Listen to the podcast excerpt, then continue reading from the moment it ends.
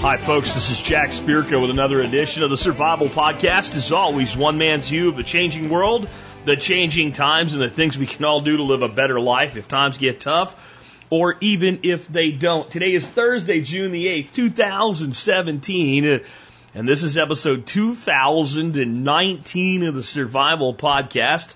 It's a Thursday. This is a listener call day. This is where you pick up the phone, you dial 866 65 Think, 866 65 T H I N K. Uh, or you can go to the survivalpodcast.com and look for the speak pipe button. Click that button. You can leave me a message on the speak pipe. Right now, I have cleaned out the calls again. If you don't hear your call on today's show, um, and you haven't heard it on a past show, and you think it's a good call, and maybe I missed it, or something was wrong with it technically, or whatever, you might want to call it in again, except for there's a person with a question about European buckthorn in Canada. You can rest assured your question is being handled right now by the awesome Ben Falk on the Expert Council because I punted it. Ever, otherwise, if you do not hear your question, it might be a good idea to recall it, rephrase it, rethink about it. Use the formula. The formula to get your call on the air is pretty simple. Make your statement or ask your question in one coherent sentence at the beginning of your call. I will give you saying, Hi, this is John from Florida. My question is, as the intro to your call, if you want to say that, that's great. But then, my question is, badoom, badoom, badoom.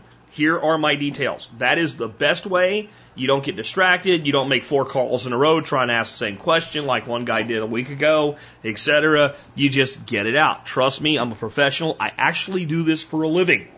Anyway, before we get to your calls, let's go ahead and uh, tell you actually what we're going to be talking about today, what we've got for subjects today. We've got elm trees, using those as a pioneer or support species because they're just growing like weeds. We have thoughts on keeping books. That would be accounting for a farm business. Uh, a request that I update you guys on sous vide cooking at the Spirko House and some other stuff about sous vide. And could the government attack cryptocurrency via mining? You know, those super super uh, controller banks of uh, computers at the NSA, could they turn that against Bitcoin, go into the mining business and uh, uh, gain consensus and shut down Bitcoin? I'll tell you why it's not as easy as that might sound. I got a question on trapping groundhogs, aka whistle pigs. And what would a libertarian stance be on pipeline easements? That's actually really, really simple, but I'm going to kind of blend it with another question about government. Does government actually violate the NAP? Um, I won't go into it right now. I'm just going to say when you listen to the question, there's a lot of flawed logic in the question itself, though it's an intelligent question. It's a person trying to make the justification with a logical, uh, logical argument. And toward the end of that call, you'll hear something happen. I think the circular flawed logic comes back and the call ends, but I'll still answer the call. Or maybe they just ran out the two minute time limit. I'm not sure which. And growing pine trees for lumber, cordwood, etc., and how to do that from seed and why you may or may not want to do it from seed. All of that and more in just a bit. Before that, let's go ahead and hear from our two sponsors of the day.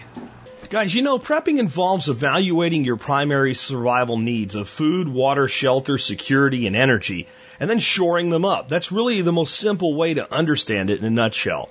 In that effort, Ready Made Resources is the go-to place to get that done. Everything, and I do mean everything for your prepping needs. Ready made, ready to go at readymaderesources.com. Hey guys, you know what? I love using herbs over conventional medicine for so many reasons, but there's so much hype in the herbal industry, it's hard to know who to trust. That's why I was so excited over seven years ago when I found Western Botanicals, an honest company with great products and wonderful people who really care about their customers. For all your herbal needs, do what I do and check out westernbotanicals.com. And with that done, let's go ahead and take a look at the year that isn't the episode. I guess I don't, the year. I guess we call it this year in history or something like that. The year in history. Um, remember, guys that are new to the show, we went from the the middle 1300s all the way up to present day.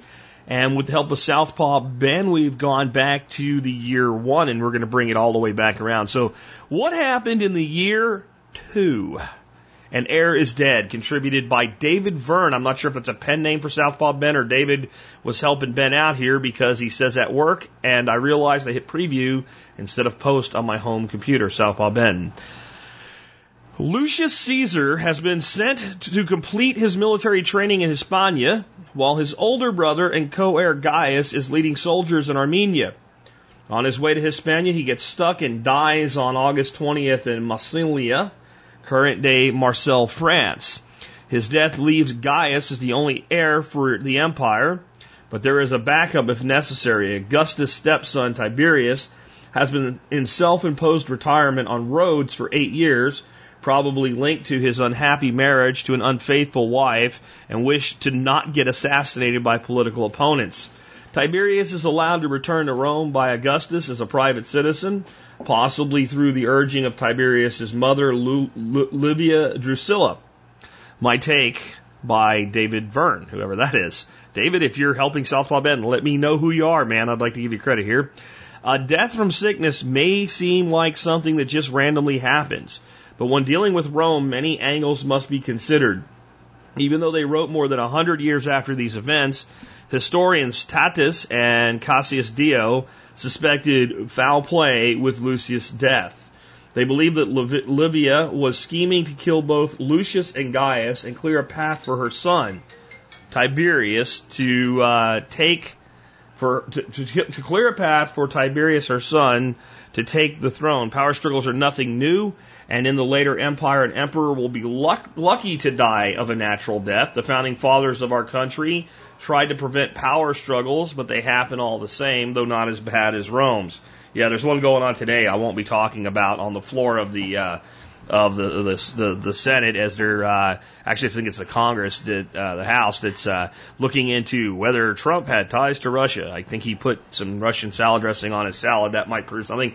Anyway, um, but yeah, there's it's a constant struggle to be the guy at the top as I've looked at the history of Rome and some other societies of the past and seeing exactly what they say here, you know, you're lucky if you die from natural causes, I started to wonder, like, why would anybody actually really want to be Caesar in Rome? Why would you? I mean, why wouldn't you work yourself into like a really high level position and just stop? Like not even an heir's position. Just, just, just right on the periphery so that when the next person takes over, he's at your service there, Caesar.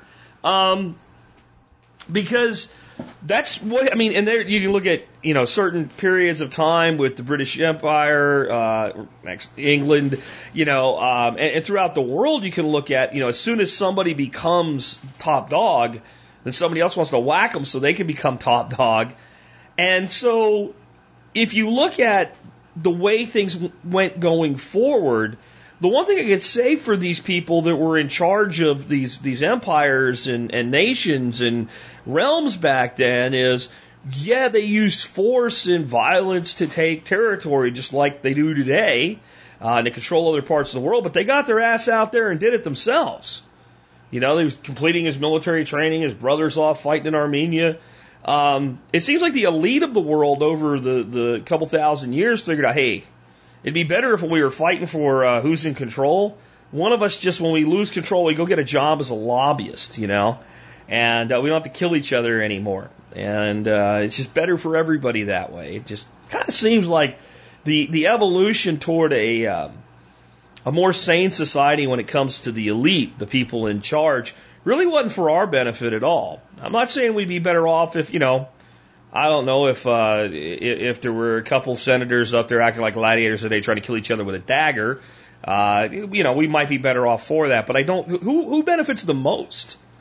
Uh, I think they do. Uh, just my opinion, my thoughts by Jack Spirko on the year two. All right, folks, let me remind you that the main way that you can support the work that we do here at the Survival Podcast is by joining the Member Support Brigade, or MSB for short.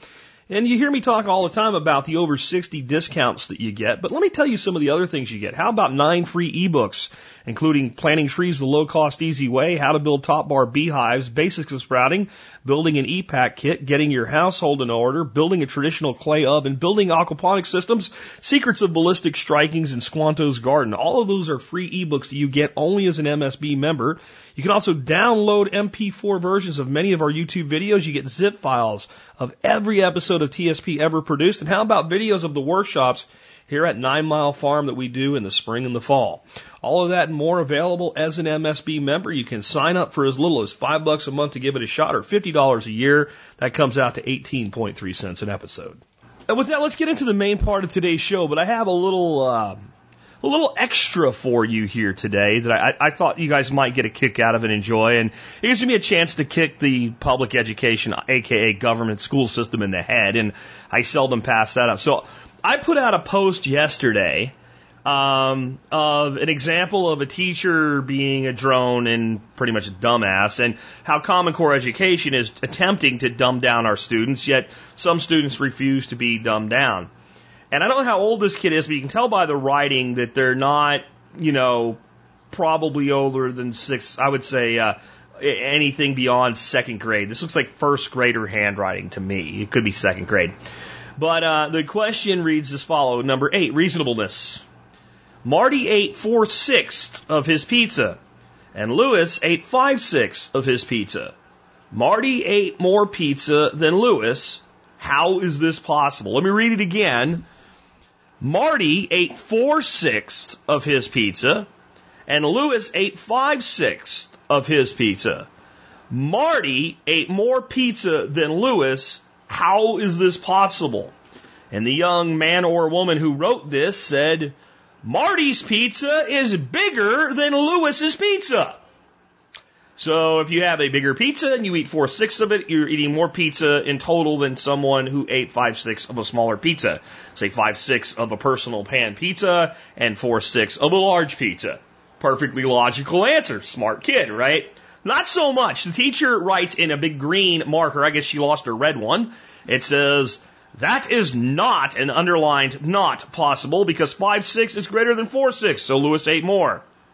That's not what the question said, though, is it? It did not say Lewis and Marty ate the same size pizza. One ate 4 6, the other ate 5 6 and um, which one ate more. It said Mart. It made a definitive statement with a period. Marty ate more pizza than Lewis. Period. How is that possible? Question mark. The only answer that's correct to that question, as it's asked, is what the kid said. Marty's pizza is bigger than Lewis's pizza. This is an example of the kid being smarter than both the teacher and the person that wrote the test because they knew what answer they wanted when they wrote this test. They wanted the kid to figure out that 5 6 was bigger than 4 6 it's it's very telling the discussions that go on, especially some people trying to defend the teacher or the school system, and not just where I posted it, but others. There's some really funny crap in this, but I think the best one was from a guy named Michael, and uh, here here's what he said initially with his comment. He said, "Shouldn't four six be reduced to two thirds? Isn't two thirds less than five six? Question mark. Question mark. Okay." And my response to this was, so the kid is smarter than you too. Okay? He says, I'm asking, don't be a smartass. Is two thirds less than five six or not? my response, read the question. It doesn't ask that. And if it was a straight fraction comparison, you would find a common denominator, not eliminate one that was already there and I will be whatever the hell I want on my own page. So this is what Michael says back to me. Good. Then go F yourself, jackass. And he doesn't say F, he says the word. Josh steps in and says, to figure out if two thirds is less than five six, you need to change two thirds to four six. Therefore, four is greater than five. So yes, two thirds is greater than five six. That wasn't the question though. Michael comes back and says, I always thought that you reduced the fraction when possible, which is why I asked. Your reply is logical though. My response is, Josh, isn't Michael's reaction here a great case against government schools? First, he can't understand the kid's logic. Second, he does an unnecessary fractional reduction when the common denominator is already there. Then he gets pissed because I have the nerve to point all this out. when he is the one who decided to comment on my post on my page. Mike Bro, when comparing fractions, you don't reduce each. You find a common denominator. That way you're comparing apples to apples. In this example, though, the question was not is 4 6 greater or lesser than 5 6. It was how can a person eat 5 6 of a pizza and still eat more than someone who ate 5 6? The kid is the kid being smarter than the teacher, and the test writer simply said four sixths of a big pizza is more than five sixths of a small one. Try this. You can have four sixths of one million dollars or five sixths of ten thousand dollars. Which do you want? The fact that this all has to be explained is an indictment of the public education system. Michael then makes two comments, and there was enough time between that one and the next two that this wasn't out of sync. This is hilarious to me. He says, okay, it was a question, you dipshit.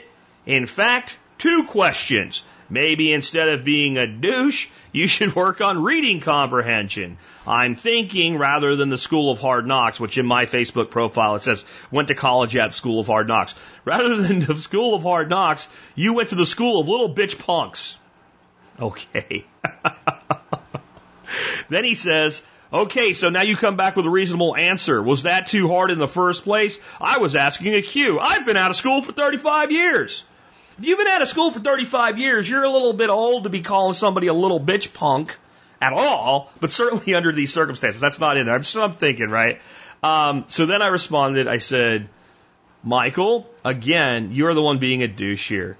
Being out of school for any length of time changes nothing and other and only furthers my case against government schools. If they had taught you to think versus remember in school, you would not be here now talking shit to a guy you don't even know for a simple comment that was meant to make you think. See, you didn't like being made to think, so you got all pissy. You asked a question and felt entitled to an answer. When you didn't get one, you acted out. People think the millennial generation is, enti- is entitlement minded, but we, the Gen Xers, made them that way. How? By giving them answers instead of making them think. If instead of getting all indig- ind- indigent, you had simply went back, read it, and thought about it, you would have come back with something like, Oh, I see. Now I get it. You got me on that one, man. Instead, you acted out, called me names, and when you inserted, when you inserted yourself into a conversation by your own free will and basically felt entitled to an explanation. But please do keep going. You're giving me major awesome material for today's podcast. Don't worry, I won't use your last name when I break it down for 150,000 people and show yet again how government schools are not starting to fail they have been failing for a very long time. In the end, the test writer felt no need to say they had the same size pizza because, of course, in a socialist world, everyone gets the same no matter what their efforts are. So that was my final thoughts on that. So here's the thing. I didn't read that to really bust on this Michael guy. He was reacting, but this is, this is why it's important for us to understand what's going on in the school system today with Common Core the, the education system says this is designed to teach children critical thinking. This is, so this is, uh, this is like, you know, Patriot Act, right? So you're gonna, you're gonna come out with a law that takes away America's freedom, so you call it the Patriot Act, because who can object to being a patriot? Right? This is the same formula, and you start to see pattern recognition if you actually look for it. So what you do is when you come out with a curriculum designed to destroy critical thinking, you specifically market it as a curriculum designed to encourage critical thinking. The, the question itself reads like I don't know, like a Mensa level mind teaser for first graders. And this kid was smart enough at first or second grade to get it right right? You, you give the person a scenario that apparently is easy to answer, but yet it's so flawed, they're up, it's up to them to see the flaw. 4 6 versus 5 6. And 5 6 is clearly larger than 4 6, but the kid with 4 6 ate more. It's a little like, it's this very simple brain teaser, and the kid got it right. The teacher marked it wrong. Why? Because the answer key says it's wrong. And our buddy Nick Ferguson chimed in on this thread too and said, it's not really the teacher, this is a drone. You know, it's not that the teacher is completely incompetent. They're just a drone following along. And I said, actually, you know, you're just using the same, different logic at the same place. Teacher is incompetent, but by design. She was taught to be incompetent or he was taught to be incompetent. And Nick came back and said, yeah, absolutely. That, so that, that's where we're at now with government schooling. And if you don't, I know a lot of you think like this doesn't really matter. This isn't really that big of a deal. This doesn't, as Jack says, affect the temperature of the water in my pool. Yes, it does. Way more than whether or not Mike Flynn was talking to a Russian ambassador. That doesn't affect the temperature of water in anybody's pool. Now, the, the, the political warlords are going to do all they can to make sure that it does, or at least that you believe that it does. But it doesn't really matter. It doesn't matter. It doesn't matter. It doesn't matter. And I don't care. But when you are specifically programming the next generation to not question authority, and we're going to have these kids that are right now five and six years old, 20 years, 25 years from now, the main people in charge of things, while we're in our senior years, it will most certainly affect the temperature of the water in our pool. Absolutely. Absolutely. And it's important to understand what's going on because I, I am calling on more and more Americans to do whatever it takes to get your kids out of the government school system. Because if you think it's okay for this kid to be smarter than his teacher and the person writing the test, you're wrong. And I'll tell you, the big thing is he's smarter than the guy writing the test. Smarter than the guy writing the test because the guy knew what answer he was. You can write that question slightly differently. And, and you could, you could design it so the answer is evident, right? Actually, the way it's written is, it is perfectly written to result in the answer the kid gave. If there was no intention to mislead or no incompetence in the authorship of the question, it would be a perfectly fine question. It would be actually, this would be a question that I wish they were putting on tests for young children to make them think so they could answer the way this kid did. But if you want the question to basically lead the child to determine that 4 6 can't be greater than 5 6, you would have to say something like Marty ate 4 6 of his pizza and Lewis ate 5 6 of his pizza.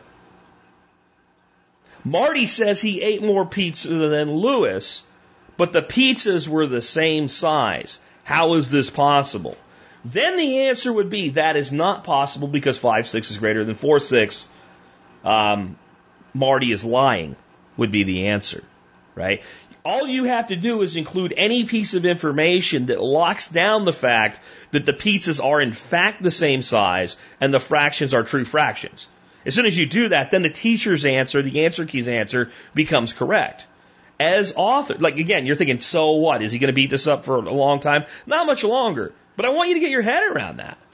And I want you to get your head around the fact that there's a whole lot of adults out there, your age, my age, and older, that don't get it. Not so much where I posted it, but other places it was posted. I don't understand. The teacher's right. What's the problem here? Kid should have got the answer right in the first place. You know, he's just trying to be a smart aleck or whatever. No, the kid answered the question precisely accurately. Not just he could be right. The child precisely diagnosed the problem as presented and gave the only accurate answer to the question that could be given. There is no way that you can answer that question that it's not possible because it makes a definitive statement that one child, in fact, did eat more than the other. And the only answer to that is it was a fraction of a larger item. But no, not in our system. Can't have that. Can't have children thinking for themselves. Can't have children being creative. Can't have children presented with a paradox and have them unwrap the paradox. Because if you did that, well, then they just might look at all the other shit you're doing and unwrap all the other bullshit you're shoving down their throats. And, and the bigger problem here isn't this was happening to a child today. It's that adults don't get it. Which means it was per- perfectly done to them, and the teacher, who is also an adult, had it perfectly done to him slash her. With that, before I go off on another tangent about how bad this really is, Let's get into our first question. We have one here on elder trees. Uh, not, I'm not sorry, not elder trees, elm trees. Let's go ahead and listen to that and we'll come back with an answer. Hello, Jack. My name is Nathan. I'm calling from southwest Kansas. I have a question about elm trees. Um, out here, they literally grow like weeds. They're horrible. They're rather invasive, and they're just ugly trees. They're very weak. Um, all the ones around here are broken. Thing is, they, like I said, they grow like weeds. You'll have multiple trees per square foot. Um, and they grow really, really quickly. Um, question is, are, are, are they a support species of any kind? Do they have any useful purpose? If not, uh, what's the best way to, to get rid of them? I, I'm thinking goats, um, but obviously they have a niche in the ecosystem. What would be something that I could use to replace them? Right now I have a small forest growing in my my pasture. That's not necessarily what I want growing back back there. I would like some trees growing, but but not necessarily uh, to the extent that these elms are growing. So any advice you can give me would be appreciated. Um, thank you very much for your time, and I look forward to an answer. Okay, so in permaculture, especially when it comes to establishing forest or even establishing savanna, which is what it sounds like you would actually prefer, which would be tree lines or tree clumps with open glades in between them. And a savanna system is, is among the most productive on the planet. It's, it's very much what I'm doing with my food forest is a savanna style system. Um, when we talk about support species, we generally think of nitrogen fixers. And, and we do that in no small part due to the work of Bill Mollison and Geoff Lawton uh, with Food Forest Establishment. We should think about something though when we think about nitrogen fixing trees, and that is the primary regions which a person like Lawton and Mollison operated. And those were with Mollison almost extensively in the subtropics and tropics in Australia and with Lawton almost extensively in the subtropics and tropics in Australia and around other parts of the world and in desert regions where there is massive amounts of soil instability and massive amounts of lack of fertility. Okay? So, not only having fast growing, uh, biomass accumulating, fast carbon pathways, which is what roots are, um, they also needed an influx of nitrogen. So it was imperative that they use nitrogen. Uh, there's a huge debate in the permaculture community and sustainable agriculture community about whether nitrogen fixing is really beneficial. Uh, people like Mark Shepard say, I can't tell the difference. I've got stands of trees uh, in silvopasture, which is a savanna model, where I've put in nitrogen fixers like, let's say, locust. And I have other stands of trees where I didn't do any of that at all, and uh, the pasture near it, the tree, you can't, the systems are both extremely healthy. Well, Shepard has, first of all, he's in Wisconsin with a lot of clay, and that makes soil much more stable than forest or desert soils, especially tropical forest, tropical jungle, jungle soils. We think of them as being very rich, and they are on the surface. They're very, very thin, very, very fragile.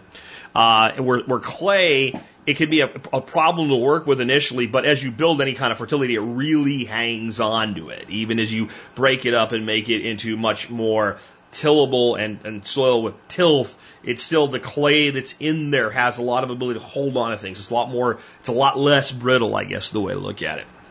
So, can it benefit from fast carbon pathways? Yes. Can it benefit from biomatter? Yes. Can it benefit from nitrogen fixation? I believe so. How does this all tie back to the question? Um, elm trees do not fix nitrogen. They are not a they're not a leguminous species or a non-leguminous species that, that that that fixes nitrogen. What does that mean? For those that don't know, that that means that some plants, like beans, for instance, you pull them up out of the ground, you see these little white nodules on their roots. Those are clusters of bacteria uh, that have a symbiotic relationship with the plant, they're actually able to take atmospheric nitrogen and make it into uh, nitrogen that can be absorbed by the plant and therefore into the soil absorbed by other plants. And so most of the time when people want to support species, they, I need a nitrogen fixer. Do you have to have one? The answer is no. And in Kansas, it would be less important than in New South Wales, Australia. It just would be because you've got a lot more, you've probably got a lot of clay in your soil. You've probably got some good topsoil to work with already. So if you have all these elder trees growing, now let's go to the next stage with this. What is typically done with support species in silvopasture or food forest or what have you establishment? Well, they're typically planted at a rate of about 15 to 1 with productive trees. So you put an apple tree in, you put in 15 support species. And then every year we take and we go out there and we cut the tops off, all of the, the, the spongy, spiny growth off of these support trees and we throw it to the ground. We might do that a couple times a year depending on the climate and the situation. And as it coppices back, we cut it back to the ground again and we drop it to the ground. And sooner or later, a lot of those support trees die. And in the end, five, seven, ten years down the road, we want to end up with a ratio of about one support tree to one long-term productive tree. With a lot of diversity built into there. Now let's think about what we just heard about these, these elm trees. They grow really fast, they grow in very large numbers, and all of them are broken. So it sounds like a tree to me that grows really fast and breaks itself and puts itself to the ground. It sounds like it is a regional pioneering species. And what these, this, this, this thicket of elms is attempting to do for you in the middle of your field is pioneer a new forest. Which if you did nothing would probably work like this. You'd get an island of elms that would become unpassable, a thicket. Like even a deer would be like, dude, I want to hide in there, but man, that's tough to fit in there. No, they slide right in. Like you, you can't believe what a deer goes through. Just like slides in like oil, you know, across water. It's it's amazing. But so the deer slides through there, whatever. You can't even get in. I mean, and eventually those trees will actually choke themselves out. They'll begin to die and rot and fall, and bigger ones will have branches drop, and that would open glades. And there's all types of other tree seeds and maybe fruit that a deer, you know, ate and crapped out the pit or whatever, or a squirrel steals somebody's peach somewhere and runs away with it, nibbles on it, drops the pit. Sooner or later, something more productive or acorns would be most likely in your climate, you know, native species.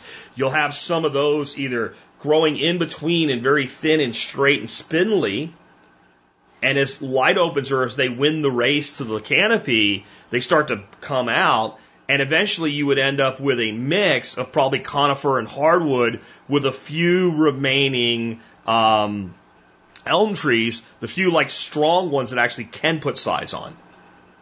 And then that, that island would then create an edge effect with your pastures that are surrounding it. This would probably be going on in other little islands too. And that edge effect would, would then transition from being straight pasture to trees and become more of an herbaceous and, and shrub layer. And then it would begin expanding outward, probably with elms on the edge. And then the process would repeat itself time and time again. And over 150 years, if you did nothing, you'd come back and there'd be a vast forest primarily of hardwoods and conifers with very few elm trees. Okay? That's natural forest succession. Okay? What we're, what you want to do is you want to speed that process up.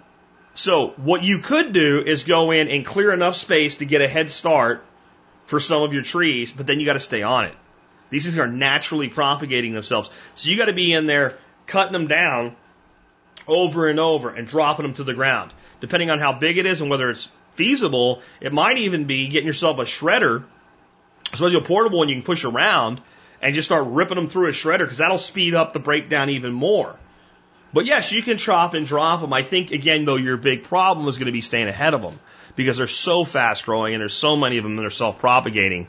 And I'm not familiar with elms. I don't know if they sucker, but I don't think they do. A lot of people actually really like them. They were planted as a as a big time ornamental throughout Dallas Fort Worth about 30 years ago course, a lot of them are dropping limbs through roofs now, but many of them made into pretty stately looking trees, and there's still people selling them today uh, at quite a premium, actually, surprisingly, considering they just grow anywhere they want to where you are. Um, as far as you know, using goats, I personally like my life goat free. Um, if you wanted an animal that could take, you know, the young ones and walk them down, um, to the ground and eat them. And goats will do it, man. I've seen them walk right up a tree and lower their weight weighs it down. The other goats come in and they take turns doing it. Yeah, um, but you got to think you need fencing and you got to deal with goats, and it's up to you. Um, both hogs and cattle would be useful in opening that up and creating the pathways and management spaces for it and then using some level of mechanical or continuing to send them through. So now we plant our productive species in some sort of pattern, whatever it is you want. Whether you're going to go in and swale it, you probably don't need swales in Kansas. Uh, in a place where trees are growing that aggressively on their own, I wouldn't personally swale it. I would only put swale in there if you wanted a pond and you were it for catchment. I would go in and create laneways, and I would put in um, electro uh, electric wire, uh, like ribbon fencing or a straight wire along the pathways you want to make, and I would plant my productive trees surrounded on two sides by hot wire or hot tape, and I would push some sort of livestock through there routinely, and that would only leave you to go in, shut the power off so you don't zap yourself, and go in and mechanically prune down, cut down, chop and drop the remaining elms using those as a support species as well. That's that's how I would handle this. Um, in the end, you're gonna have to make your own decision, and you know I'm getting a snapshot of this, and I don't know what your capability, your timeline, your budget is. So, but you definitely can use them as a form of successive biomass. It'd be a great use, and that means you don't have to buy that, you don't have to plant that, you just have to harness what's already there, and I think that's great. Though having cut down thickets before, I know it can be a lot of work, and that's why I like the idea of putting cattle through it. Cattle will smash it. You just have to, again, define, and you can let them smash it the first time, just smash the whole thing down. And then go in and define your laneways, because a lot of those elms they smash, they're going to sprout and grow and come back up, and a lot of them are going to self replant. And that's a lot easier than trying to go in there with a chainsaw, man. Let's go ahead and take another one. Hey, Jack, this is Jay from Resilient Farms in New Jersey. calling with a question about small business and in particular small farm accounting software. So the background of this question is that my fiance and I are in our first year of our small farm startup and until now we've been using Excel to track everything. It's been working pretty well, but I am interested in potentially finding something that might be a bit more efficient and user friendly if possible. Um, been messing around with two in particular, Wave and Ag Squared. Uh, they're both pretty cool, but was definitely curious to hear if you have any opinions on either of those two programs, uh, as well as we're interested in knowing um, how you and your wife track your own farm sales and expenses at Nine Mile Farm. If you guys use any software in particular, or if you guys just scribble stuff down on cocktail napkins. Um, we really want to say thank you for everything you do, man. Your your show over the past few years has been a complete game changer. Um, you're an absolute monster source of inspiration to us as millennials going into business for ourselves. Uh, so far, it's been the best decision we've ever made. So thank you so much. Um, and lastly, we'd love to give a shout out to our best buddy Cliff, who's listening from Jacksonville, Florida. What's up, Cliff? Uh, thank you so much, Jack. Take care. Well, first of all, thank you for your kind words. And second of all, thank you for being part of the younger generation that says, I'm going to get out there and make shit happen.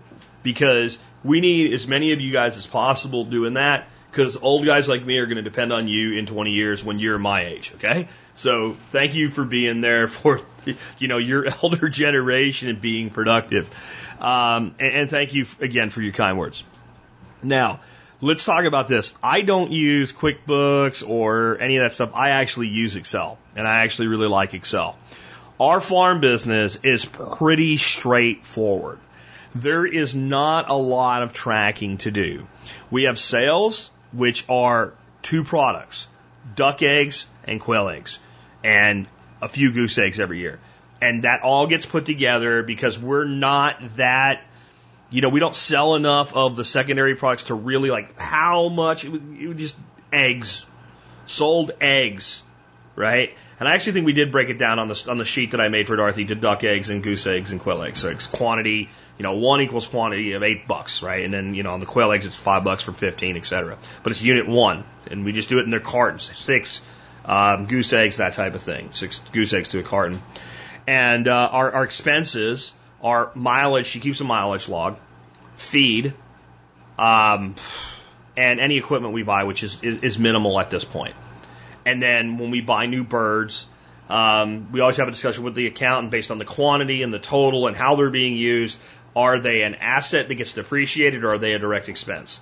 And usually if it's small enough quantity, even though technically your livestock are an asset that you would depreciate since they're not being sold for meat, the, you, you can end up doing a direct expense because it's a small number relative to the whole. And I personally like Excel because it lets me design whatever I want when it comes to tracking my expenses. And in the end, my issue with people that use accounting software and stuff like that, it's not even an issue with them. My issue with using it is it, it predisposes itself to actually making things more complicated in my view. My view is I want as few classes of expenses and products as possible um, in a in a farm business. I mean, there's only so many products you have, and you know, to me, rather than having you know brooding equipment expense and pasture maintenance equipment expense, it's just equipment expense, right? And I think part of this is I came up in my professional career uh, through sales and marketing. And if you're not an Excel ninja when you go into sales, you will probably, if it's corporate sales anyway, you will be one within a few years or you will be fired. Because it's not just planning, reporting, etc. It's how when you stand in front of a room with, you know, five people that are on the board of directors and the CEO and talk about your territory and what it's done over the last year. And frankly, point blank, they need to be bullshitted to buy into what you're talking about. Because they live in a world of graphs and everybody else bullshits them, so your graphs better bullshit them. You have to know things like manipulating an axis and things like that so the growth curves look steeper than they are. And even though they know that's what you're doing, it makes them happy, so you do it.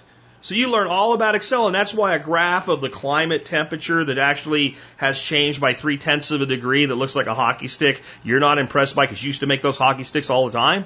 Okay? So the fact that I have, and I know how to do formulas and things like that. So Excel to me is the easiest thing to do. My wife is fine inputting stuff into Excel and all, but just day to day operations, what I did is I made a spreadsheet for tracking the expenses and the revenue. And I defined the print area and made all the little cells have borders, and I hit file print. And when she fills up the pages I've given her, I print a couple more out, and then I can just manually enter that stuff. And I can do that really, really quick because it's basically eight, enter eight, enter eight, enter eight, enter eight, enter eight times four, enter eight times three, enter like that. It's you know you, you can go bust through a page in, in, in 30 seconds. And then that spits out at the end of each quarter. There's this much revenue. There's this much expense. And then we take that information and we anything that's irregular, again, like let's say livestock, we'll put it down as livestock expense and it'll read that way on our books. But when we go to the account, we'll say, well, this is how many, this is the circumstances, and we'll say, what, how should we put this on the, on the schedule F? And they'll say, well, this is the way to do that. And then we'll follow that guidance. And that's all I do is Excel. And I do that with my, my main primary business with Survival Podcast as well. You know, I, I yank all of my, my sales records out of PayPal into an into a CSV file. I convert it to an XLS file, and then I start sorting and picking and, and moving and manipulating, and I can I can reconcile the books for a month uh, in about 20 minutes. And and, and to me, I, I I don't see how you know QuickBooks or anything else is going to make that better for me. Now, I don't do a bunch of invoicing either, right? We we don't even do a bunch of invoicing for the farm. We have a couple stores and a restaurant that they want an invoice, and we just went down to the you know the the uh, office supply store and bought one of those invoice books where you get two copies, you fill it out, and you get a you know basically it's not really a carbon, but I'm an old guy, so I still call it a carbon copy, and one goes to them and one goes to us. Then we just take the, our carbon copy and enter that into the the journal, uh, sales journal that that I made for Dorothy that goes into Excel, and then those get saved just in case. You know, they're like in a file uh, in, attached to the file. That's it. And if I was invoicing 20, 30, 40 people a day, then something like QuickBooks that ties it all into the accounting, that might make sense. So I think it has to do with the size of your operation, what your skill set is, how much time you want to spend on it. Basically, we don't do accounting, we do bookkeeping, and we provide the books to the accountant to do the accounting. So I think that has a lot to do with it too. Are you going to have an accountant that you want to feed information to, and if so, what format do they want? Do they want it in? because that's a lot of times QuickBooks works really well for that. So you have to make that determination. I like Excel. And I would say this to everybody in this audience, whether you're interested in farm businesses or anything. Learn Excel 101, 201, 301. Learn how to build a spreadsheet, learn how to merge cells, learn how to do formulas, basic math. You don't have to be some super algebra wizard, But you know, understand my dear Aunt Sally, multiply, divide before you add or subtract, and parentheses, brackets. Okay, know the basic algebraic rules and know how to create formulas and know how to do check one set of figures against another. Basically, you make two cells that gather the data two different ways that need to justify. So if they don't, if they don't add up, you can't double underline them on a balance sheet, right? Then, then there's something wrong. You can go back and find it. Um, and then I want to tell you this about this is a little bookkeeping slash accounting trick.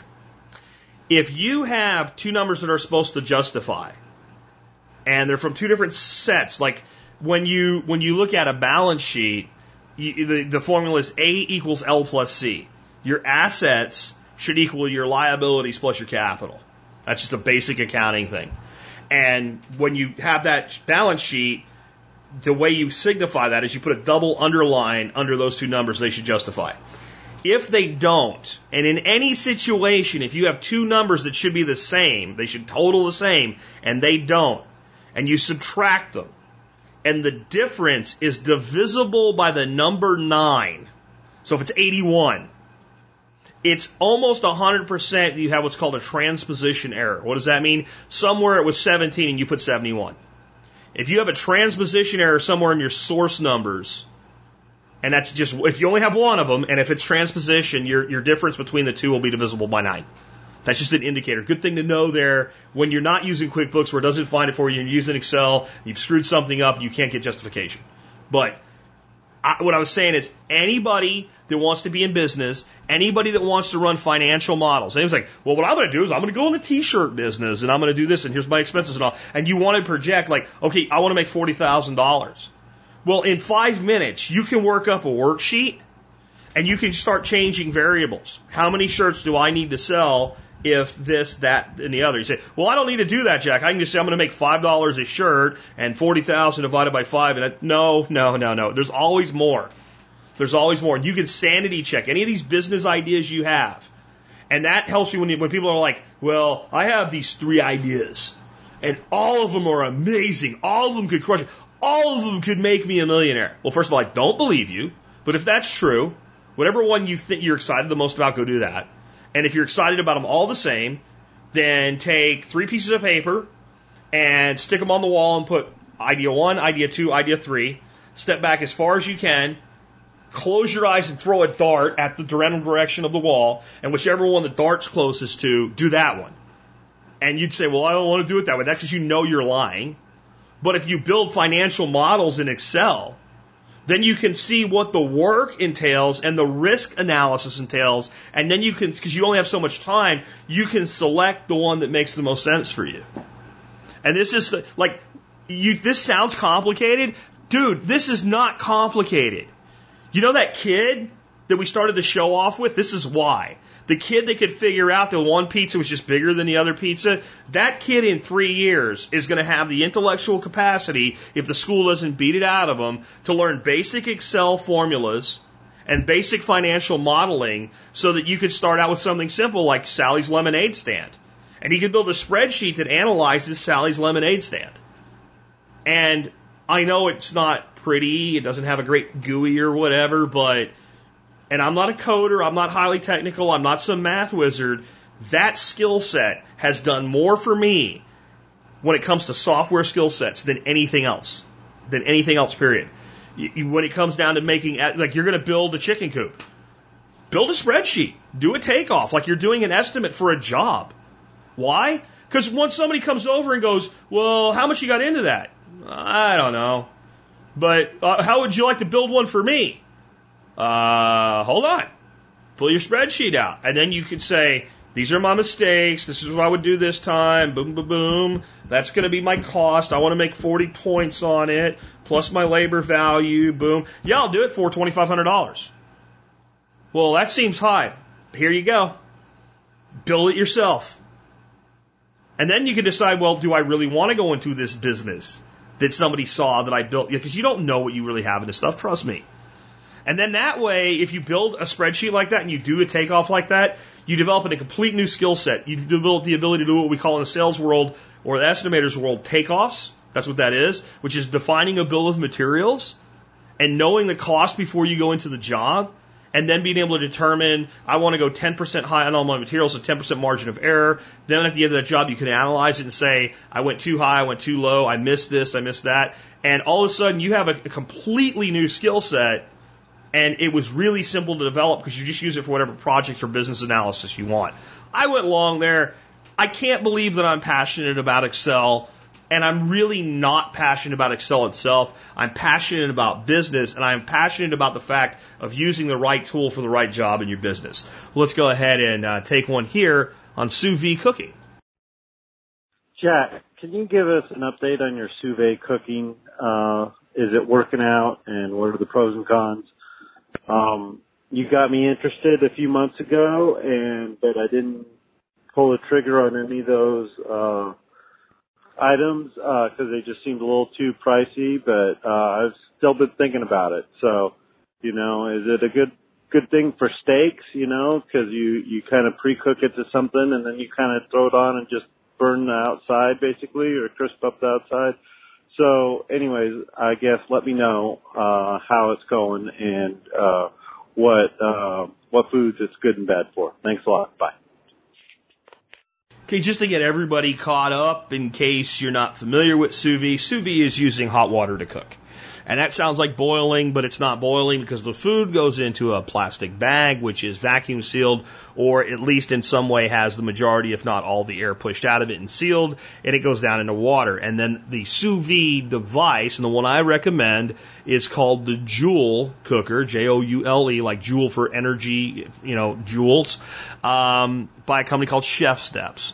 And I guess if you said I don't want that one, what else would you? The Anova. Those are the two I would most recommend. Uh, I've talked to plenty of people that own a lot of each, and they're the ones that most people seem the most happy with. Why would you want to do this? Well, you'd want to do this because let's say I want to make a steak, and let's say I want to make a steak as close to rare as I can, but cooked enough that my wife, who likes meat cooked further than me, would eat it, and I don't want to mess it up and I don't want to be out dilly dallying around with it. And I want this meat to be the most succulent, tender, perfect steak that I ever made. Well, I can dial my Joule into 145 degrees. I can vacuum seal my nice seasoned steaks. I can stick them in that water and I can hit go. And I set a timer based on the, the thickness of the meat, and the machine tells me how thick is your steak? One and a quarter inches. Cook it for one hour and 15 minutes. Okay, start the machine starts running. It brings the water up to 145 degrees. It never goes to 146 degrees and it never drops to 144. It stays its happy H2O ass right at 145 degrees until it brings the entire steak up to 145 degrees. Meaning I cannot over, I cannot cook it past its doneness. If I want 145, it will never be one, a steak sitting at 145 degree water will not become a well done steak at 155. Can't happen. You can overcook it. Now, you have to really go out of your way to overcook it. What I mean by that is if you let it sit in there for like eight hours, it will tenderize to a point where you don't really like the texture anymore, and it will cook a lot of the juice out. It will never cook the juices out. Well, the juices come out in the bag; they're right there. You can see them. Okay, so you know, generally speaking, you can go an hour beyond easily what the recommended time is. You go at least the minimum time and nothing happens. What does that do for you? Well, you have people coming over. You're going to make steaks. Everybody's okay with a medium. And so that's what you're going to do. And you put your four steaks into your cooker about an hour before everybody gets there. You hit the start button and somebody's 15 minutes late. No big freaking deal. You just leave them in there. And then when you're ready to serve, you go ahead and get your side dish started. You take your, your bags, you cut them open, you get your skillet screaming hot, you sear them on both sides, you put them on the plate, everybody's steak is perfectly done. And it's not like medium where you have the pink center and it's overcooked on the edges and it's cooked from the outside in. No, no, no. It's pink from edge to edge. It is beautiful. It's the most succulent steak you will ever eat. It works beautiful on all meats. It is gorgeous with, with uh, lamb. It makes fantastic burgers, beautiful pork chops, and it does a lot of other things. Now, here's my caveat on that. All I've made with it is meats. I've never done vegetables, I've never done desserts, I've not done alcohol infusions, but it does all that stuff too. It's a fascinating way to cook, but I got into it in the fall. I cooked lots of meats and things with it through the fall and winter. I did roasts, I did all kinds of things. And then we get into spring and you start firing the grill up. And if I'm going to do sous vide and grill, I'm going to use the gas grill to sear. I'm not going to, you know, mess around with charcoal for 30 minutes to get a nice hot bed of charcoal to put the steak on there for like 10 seconds. Okay. I just, it just, or 30 seconds each side, right? I just, I'm not doing that. And the reason you want to sear it is one is it develops flavor and crust, but also appearance. The first time you make a steak and a burger especially, when you take it out of the bag, it does not look appetizing. It's kind of this like Luke gray color. It just gets a little bit more done on the very outside than the center, and it looks like this like it doesn't look good. But as soon as you sear it, oh my god! Now here's what I would suggest. You want to know recipes and things like that. Um, ChefSteps has the app for the Joule and you can go on your iPhone or your Galaxy or your Samsung or whatever it is, and uh, go to the, your App Store, or your I don't know what they call it, the Android App Store, whatever it is, and search for the Joule app, J O U L E, and download the app. You don't have to have the device to get the app, and you can start like seeing all kinds of stuff you can make in there. The other thing is, I would go to their website again. There's ChefSteps, and I have a link that's to their recipe section. And if you don't even use their cooker, you can use their recipe section. It's massive the amount of stuff that's available at ChefSteps. You can learn more about it. I would like to get more into doing some of the other things with it. Um, like, you know, some of the vegetable things you can do, some of the desserts. I, you know, I don't really need to be making desserts for myself. I already try to make sure that I don't eat too much junk as it is, and I don't need to get into doing a lot more making of desserts and all. But my understanding is it makes understanding it makes an amazing creme brulee. And the fact that I have duck eggs here means I'm probably eventually going to do that. It definitely can help you do some alcohol infusions that you can use in making like adult beverages type alcohol infusions. Um, there's a tremendous amount that you can do with sous vide and, and really what it comes down to is precision cooking. It's setting a temperature and knowing that will be the temperature. All that's required once that happens is to do it the right way, make sure it's closed up so nothing gets in there.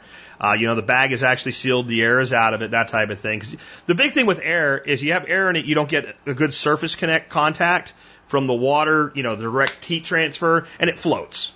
Right? So you, you get, if you get that right, and you leave it in there long enough, you, you, you follow the time recommendations, you can't mess it up. And I'm telling you, uh, like last night I made a sirloin on the Weber grill. And I just, you know, threw some seasoning on it, threw it on the hot charcoal, cooked it. It was fantastic.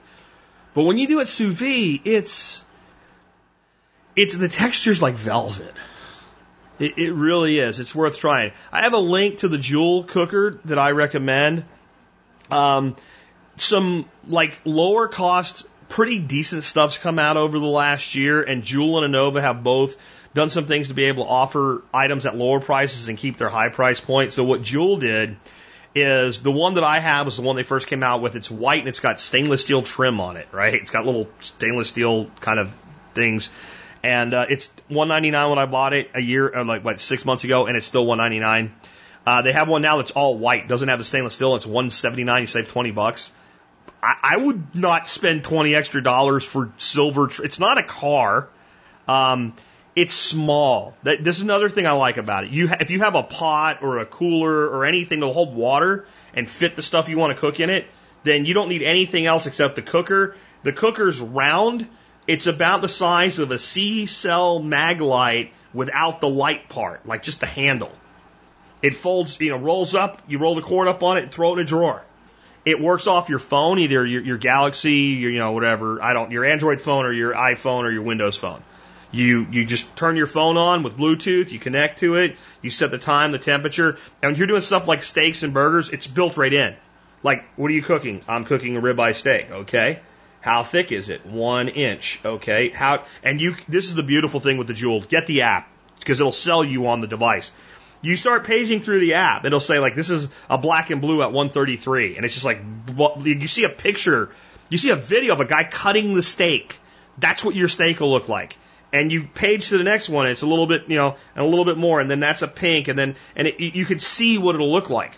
So when you have the person you're cooking for that's a bit picky about this, you can go, is this done enough? No? How about this? No? How about this? Yeah? Okay, good. We'll, we'll deal with that.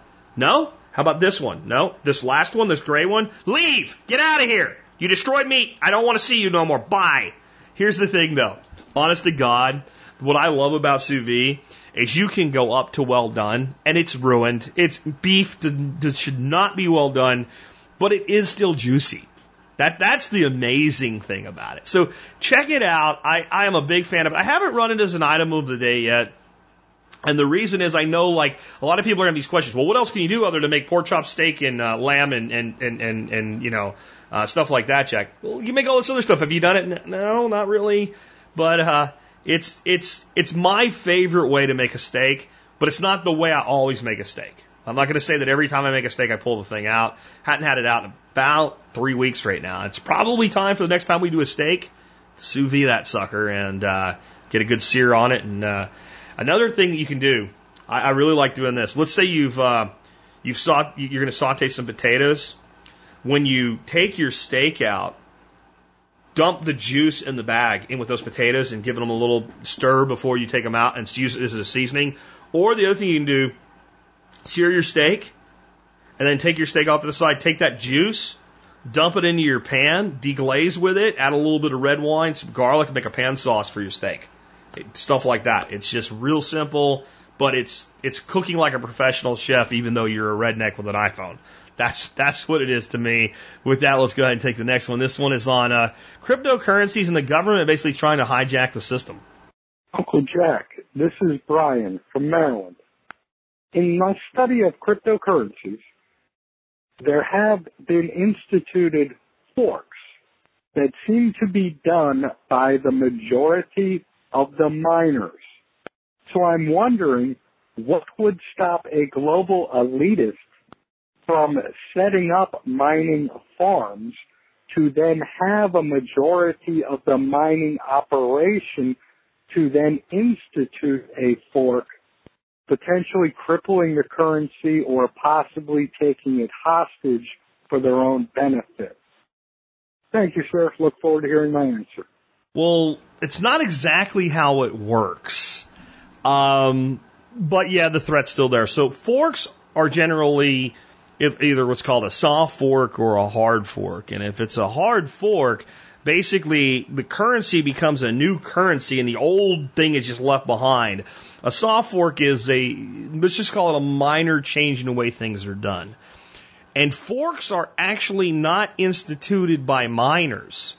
Forks are instituted by developers. There's developing teams that, that develop the open source software around these, and some of these, even though it's open source core, the only people that can touch them, and most cryptocurrencies being done today, there's you, you have to have access to the code, right? You, you can't just like yes, anybody can develop stuff, but not anybody can just go in and change Ether. It doesn't work that way.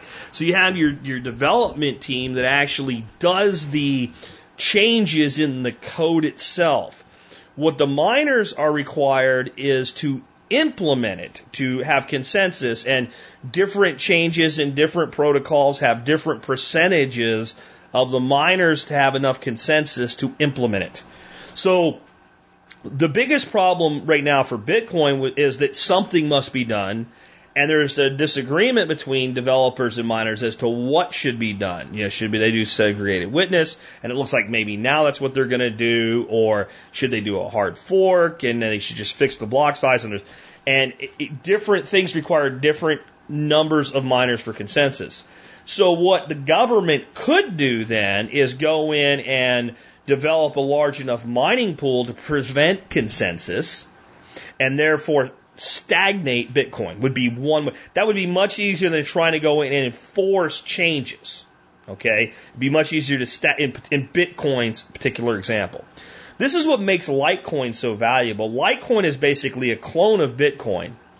And I'm not talking about everybody running away, but when, when, when consensus is, is being not reached by the existing miners and the existing developers, if if the people that are running Litecoin think something will work better, not only can they implement it like they in, implemented segregated witness and said, "Hey, look, you make look what we did. Come buy Litecoin."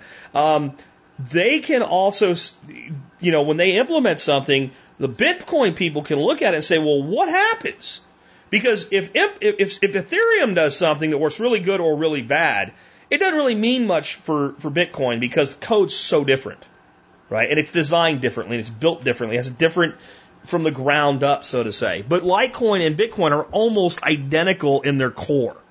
But like, you know, again, what would what would prevent the NSA from turning up, you know, 50 banks of NSA supercomputers on, on the Bitcoin network, taking over whole nodes?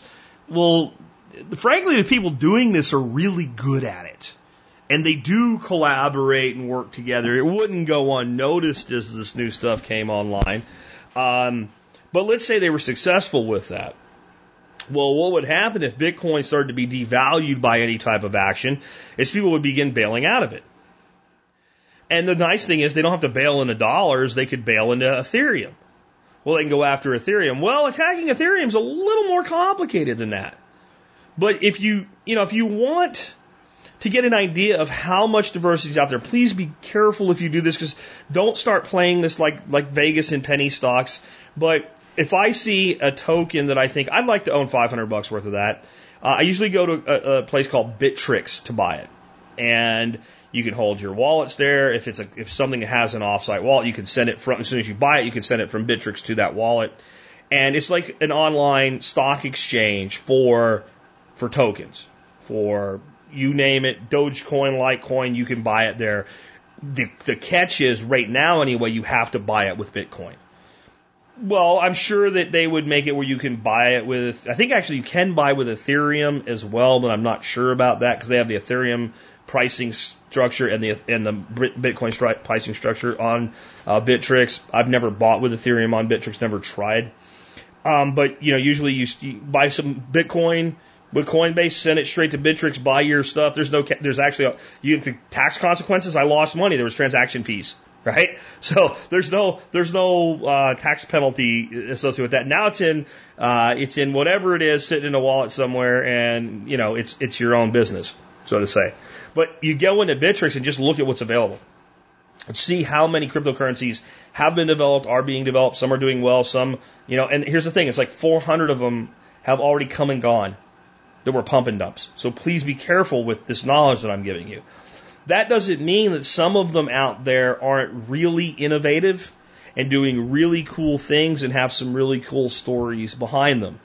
So the problem you're bringing up led um, a guy named Colin Cantrell, who is uh, uh, tied in with Jim Cantrell, who is one of the people behind SpaceX along with Elon Musk. Well, Colin uh, being a, a, pretty damn good programmer, uh, took a look at the Bitcoin source code and, and, and, and tried to use, see, code is a language, and the way a person uses a language is a window into how they think. So he looked at Bitcoin that way and tried to understand what what the, the guy that wrote the code for Bitcoin was really thinking, and then looked at all these problems and tried to fix them. He built this, this currency called Nexus. And Nexus is, is designed to be mined uh, with consumer level computers, not industrial stuff. And, that and that is designed to keep it more democratized so that more people can have a say, even if it's a small say. This makes it harder for one company to come in or one mining block to come in and completely control it. And he built into it basically node association so that if you're doing good things on the network, your node gets to know another node or your group gets to know another group and they form a relationship of trust. And then when something new comes online, it has, it takes, it's always going to be behind those first nodes with trust. And if your senior node, let's say, trusts them after a while, then you'll probably trust them too, and you work together with them. And this is all like you don't really have to think about it for this to happen. It's artificial intelligence built into the way that it's mined. And I might not be explaining it exactly right, but that's the best that I understand it. So that's that's Nexus. So that would be a another alternative currency, and that is being again tied in with SpaceX, seen as a currency or a blockchain that would somehow work with private space exploration. So you see, there's all these different ways. Um, one of the ones I'm, I'm pretty excited about right now, and I'm applying to be a publisher with them, is a company called Brave. Uh, Brave is uh, a new browser that's pretty awesome at blocking tracking and blocking uh, advertising and things like that. And it's interesting is when I put the Brave, the Bla- uh, Brave browser on and I pull up the Survival Podcast, all my banners are still there. Why? Because they're images with a link. They're not what you when you go to a website like WND or something like that, and like it takes forever to load, and there's crap everywhere, and there's pictures of parasites and naked chicks at the bottom, and all this crap, and it's all dragging you across. Like none of that shows up because that's all server driven. But a simple browser, a simple advertisement isn't there. So what does that have to do with cryptocurrency? Well, the founder of Brave is a guy named Brendan Eich, B R E N D A N E I C H. Who's he? Um, if you're uh, a web developer that's been around a while, you would know he is the guy that basically created JavaScript, which is like the root language of almost everything today on the web. And he was part of developing Mozilla uh, and the original Netscape and all that stuff. So they came out with something called a basic attention token, and they raised like $35 million in six minutes or something like that a week ago on an ICO or, or ITO, uh, ICO, initial coin offering, selling this, this, this BAT token, BAT, or basic attention token. And I, I think this is going to be something revolutionary. What they're doing is setting things up so that eventually, when you have the Brave browser, um, you can say, I, I want to see ads, but only ads approved by you. Well, why would you do that? Well, you would do that because they'll pay you to see ads. A small amount in Brave tokens. It's not available yet. Right now they use Bitcoin for some other things, but that's how they, and the advertisers will buy their advertising in Brave tokens or basic attention tokens. So that's another currency. And that serves this purpose of being this advertising based currency that people can use in a variety of ways. One other way you would use that as a Brave user, you might decide that here's these 20 websites that I'm on all the time. Maybe TSP is one of them, right? And what I want to do is I want to fund my browser with five bucks a month, just five bucks a month. And I want to divide it up evenly against these 20 sites based on how often I go to them. And you just fund your account and every month the creators, the publishers that you appreciate will be compensated based on how often you visit our sites. So you get paid to see ads and you get to maybe distribute some of that back to the people that you feel give you the most value. And what Brendan Eich said on the podcast, I listened to him, was if we're not paying the person viewing the ads, we're, we're ignoring the person that gives the ads value. The only thing that gives an advertisement value is you, the viewer. Now, it might not be very much, but a typical advertising agency works like this or a typical ad scenario works like this. I'm an agency, you're a publisher, here's a company that wants to buy advertising. I sit in the middle and I serve their advertising onto your site, and I'll take as much as half to do that. Well, what if what if that agency wasn't there? What if it was a direct relationship between the publisher and the advertiser, but the browser was just a facilitator that was all done through, like we talked about yesterday, automation? Wouldn't there be plenty left to give a little bit to the the the people that actually are visiting the sites, frequenting the sites. And how does this differ for other advertising? They don't know who you are. They don't track you. They block all of the scripting bullshit.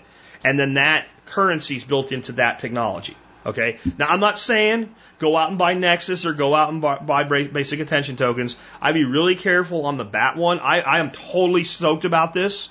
This is something I plan on investing in, but the strike price was three and a half cents, and like six people bought like 90% of it, and they're selling it on the open market now, like through Bittrex, and they're getting 23, 24 cents a, a token for it, and it's slowly coming down. And you got to figure they would sell all the way down to a dime easy because they're still tripling their money.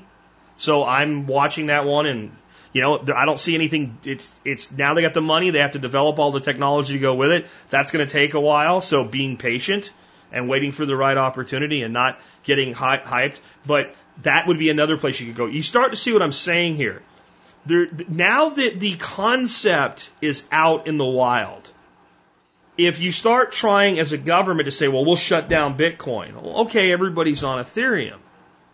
Well, we're going to go after Ethereum. Well, that's harder. Doesn't work that way. But here's all these other places that people can go now. And I, I think that government is stupid as an entity, but employs really smart people. And I think the people advising the stupid entity are starting to realize this would be the most unproductive game of whack a mole you could ever play. And that's why you see nations like Russia saying we need to develop basically Russia coin. And you see entities like the United States going, maybe we just kind of let this all get pulled into our financial system through ETFs and things like that. Oh, not yet, but maybe at some point, right? The, you're, and you're starting to see senior officials say things like, we need to understand this rather than fight it. Um, because if you go after any one of these things, there's a lot of recourse.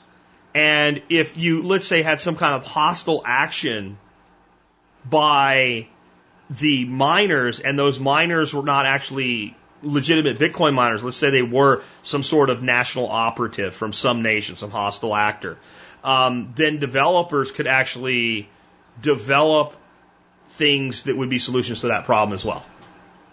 And if the developers went rogue, then miners could counteract them. It's kind of like the button on the, the nuclear button, except it doesn't end in self destruction. It ends up in one side weakening their position such that the other side can counteract what they're doing.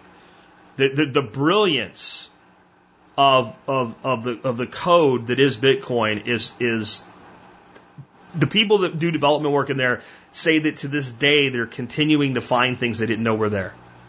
Now, everything's known, but what you can do with it is what I'm talking about. It's like having a hammer. You understand exactly what a hammer is, but all you ever thought a hammer could do was was was pound nails, and then somebody realizes, hey, those two forks on the other end pull nails out. Kind of like that, but much more much more elegant. So, can it be done? Yes, but there's so many places to go if it's done that doing it is self-defeating.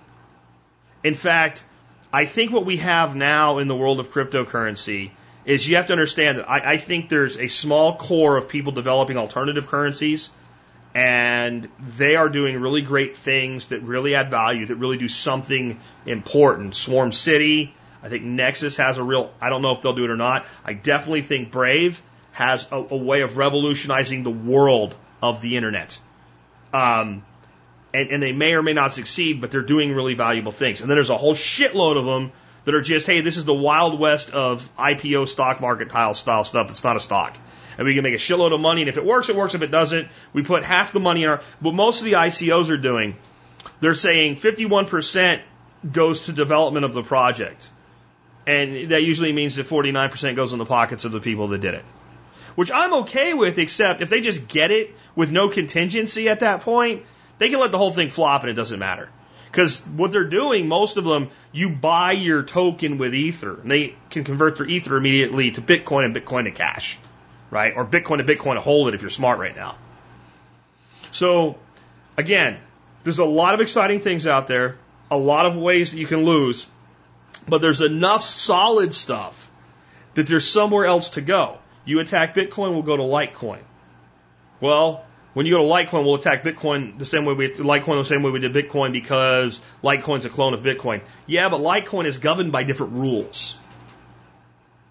You know, and who would who, could stop this? Someone could develop a cryptocurrency tomorrow that had a totally different set of rules that basically prevented, and I think Nexus does to agree, but could you'd have a complete prevention, like it's designed to be to to be mined only with consumer level hardware, only individual computers, only of a certain power stroke, um, and it adjusts difficulty based on how many are available to do it. And the more that do it, you know, the more difficult it becomes and the less each one gives. But it's it's set up to guarantee that everything happens and that everything comes out, which is kind of like Bitcoin, but it can be done in a way that you can't just have a wall of supercomputers. You could do it, what if you did it in a way like when we talked about virtual nations, where you have to obtain an identification that you can only get one of. You yourself have a token, and that token entitles you to mine, and you're limited to how much power you can mine by that token. Now, no one's done that yet because there's been no need for it. And that's inherently limiting initially. But it would be incredibly autocratic. Anybody that wanted to be involved could. They would make equal contributions, basically. And if you did that, it would be immune from direct attack by any sort of block, especially if you required some level of integration uh, and, and, trust as Nexus did.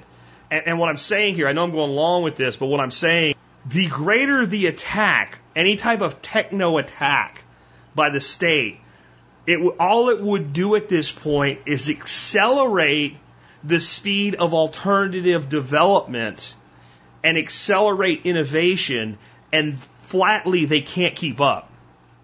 Because even if they have the best people, if they went out and co-opted and got their hands on the best people in cryptocurrency and made a dream team of the 30 best hackers in the world and gave them an infinite budget, there's just too many, too many other ones. And as soon as you attack something with any level of success, it spells opportunity for the person that can innovate the next place for, for things to, to, to transition to. And I think they're smart enough to know that and realize if you start this war, you don't you don't hold back your inevitable defeat. You accelerate it. You accelerate it. Because this is what I've tried to explain to people. Miners of these coins and currencies and, verifiers of transactions, etc., they go into it to make money. Developers, they go into it because they're cause driven. Now, some of the new altcoins and stuff, the developers are well compensated with the coins out of ICOs, et cetera, like that. But in the end, the people that really develop these technologies are mission driven.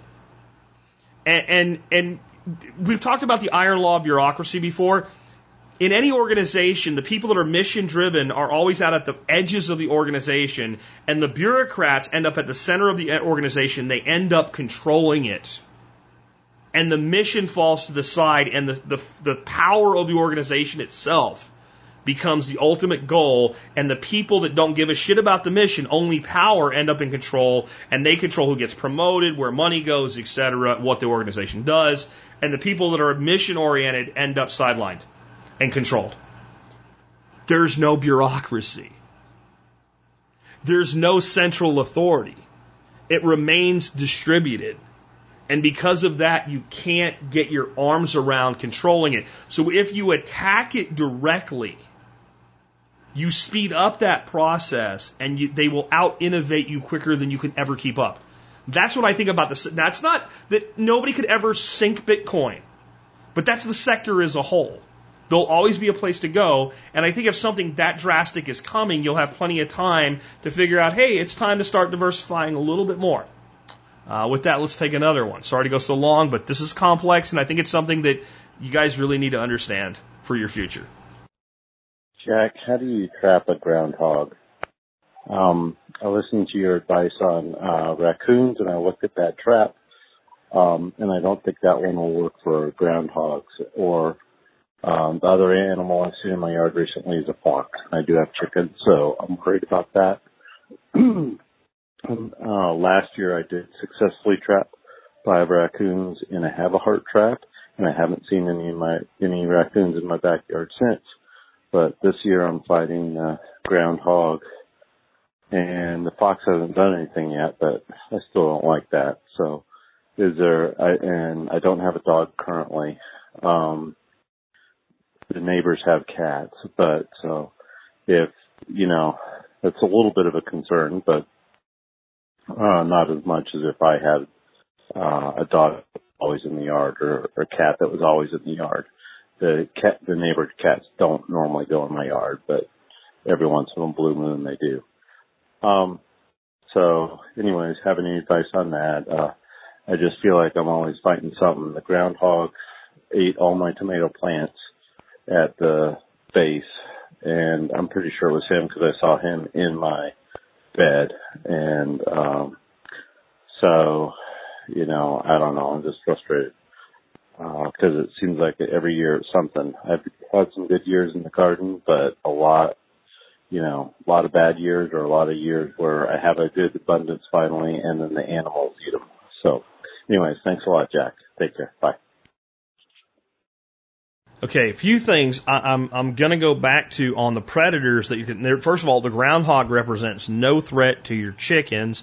It might represent a threat to your ankles, or if you have cattle or other uh, livestock, to their ankles and, and legs for the holes that they put in, and, they can be a real nuisance. Um, but not a predator. As far as predators go, like the fox, I I can't even get into what the the sophistication of trapping a fox today. With as long as this show's going, especially I'm gonna stick to the groundhog.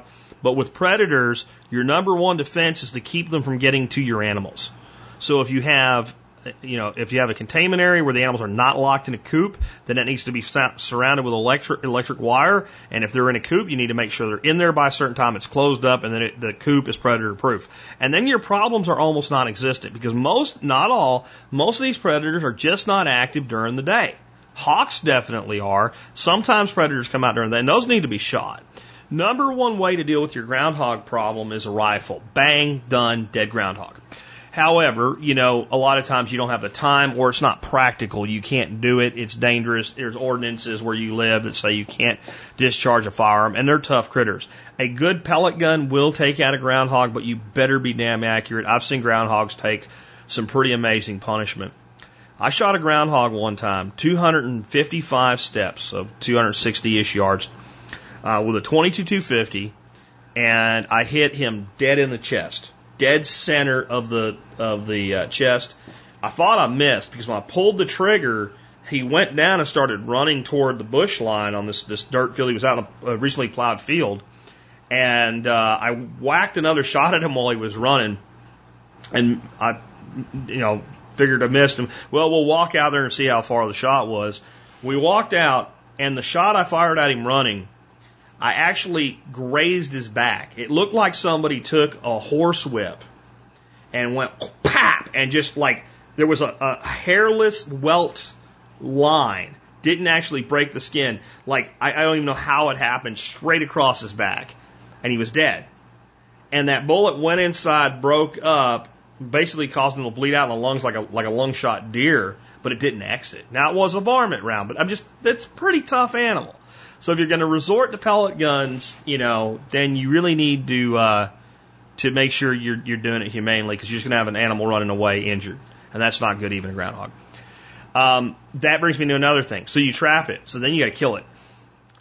Um, they are vicious. Here's another dumb thing I did when I was a kid. The the dumb thing Jack did when he was a kid segment, like once a monthly segment or something with some music. But so here's a dumb thing I did when I was a kid. We were at a, a place like a baseball field, and there were a bunch of groundhogs out there, and they were just you know a place where nobody shoots them or whatever, so they're not afraid. But when you get close to them, they run away. And I would always try to sneak up on them. They'd run in the woods. So one day I sneak around and I cut them off. So I've got them cornered against the the fence and like all of them scatter except one. He's cornered, and he look, look tries to figure out where he's going to go, and he kind of like sits. He puts his shoulders down and he looks at me, like, "Okay, bitch, you want it? I'm going to fight you." And uh, I'm like, "Wow, huh?" And I'm like, "I'm not going to go after him." But as soon as I gave him ground, he started coming after me. And I eventually had to run away from a groundhog. I had no defense. I had no gun or nothing. I didn't want to get bit. So my point is they will bite you and they are tough. So at some point, you're going to have to shoot them if you're going to trap them. You are not likely to trap them in a Havahart trap. It's just not likely to happen. The number one way you can trap a groundhog is with a snare. And you can anchor that snare right outside of their burrow and set that snare right so as they come out of the burrow, they go straight into the snare. It will usually get past their head and over their front legs and around, and they're caught. They're not going anywhere. So usually you end up not with it on their neck, but under their armpits in the middle of their body. And you know what they do? They back themselves down in that hole, and it's hard to pull them out. It's really hard to pull them out. And when they come out, they might turn on you. But it's the best way to trap them. It absolutely is the best way to trap them. Um, and, you know, at that point, you get a good pair of gloves, you pull them until you can see them, and you shoot them. And that with a pellet gun would be a little bit more durable because you can put a you know, a freaking rifle right to the head and pap and, and, you know, get that groundhog out that way. That would be your best way. You could use something like a one and a half coil spring trap um, set just outside of their burrow, but then you have to worry about neighborhood cats and things like that. I wouldn't even really worry so much about baiting it if you did that. More of creating a little bit of a funnel that is designed to take them through that way, but you have to worry about catching them. So I'm back to snares. It's a good idea to determine which burrows are more most active. That's easy. Get yourself some sticks and put make it look like a little cage in front of the burrows. Come back in the morning, and the burrows that have the sticks knocked down are the active burrows. There's where you'd set your traps or your snares or your ambush. So that, that's, that's the best advice I can give you on that. I'm going to throw in though that groundhogs are considered vermin and whatever, and they're pretty good eating. They're pretty good, especially like when I used to shoot them, unless they were, you know, if they had a lot of fleas on them or a lot of parasites or something, uh, I would just throw them away. But I've always been a believer if you're going to kill something, if it has food value, you should use it. And what I would do is I'd hang them up by their back legs like a little deer, and I'd skin the back legs all the way down, and I'd skin them all the way down to like their shoulders, and then just cut out the backbone. And the, so you'd end up with basically, if it was a deer, you got the back legs, you got the rump roast, and you got the, the tenderloin all bone in and just cut that off and yank it off and throw the rest away. Don't worry about the front legs and all that crap. There's not that much there. Or you can just skin down till you get past the, the hams and just take the two back legs. And a good sized groundhog have quite a bit of meat just in those back legs. And you just pop those off and throw them. Then you don't even have to worry about gutting them.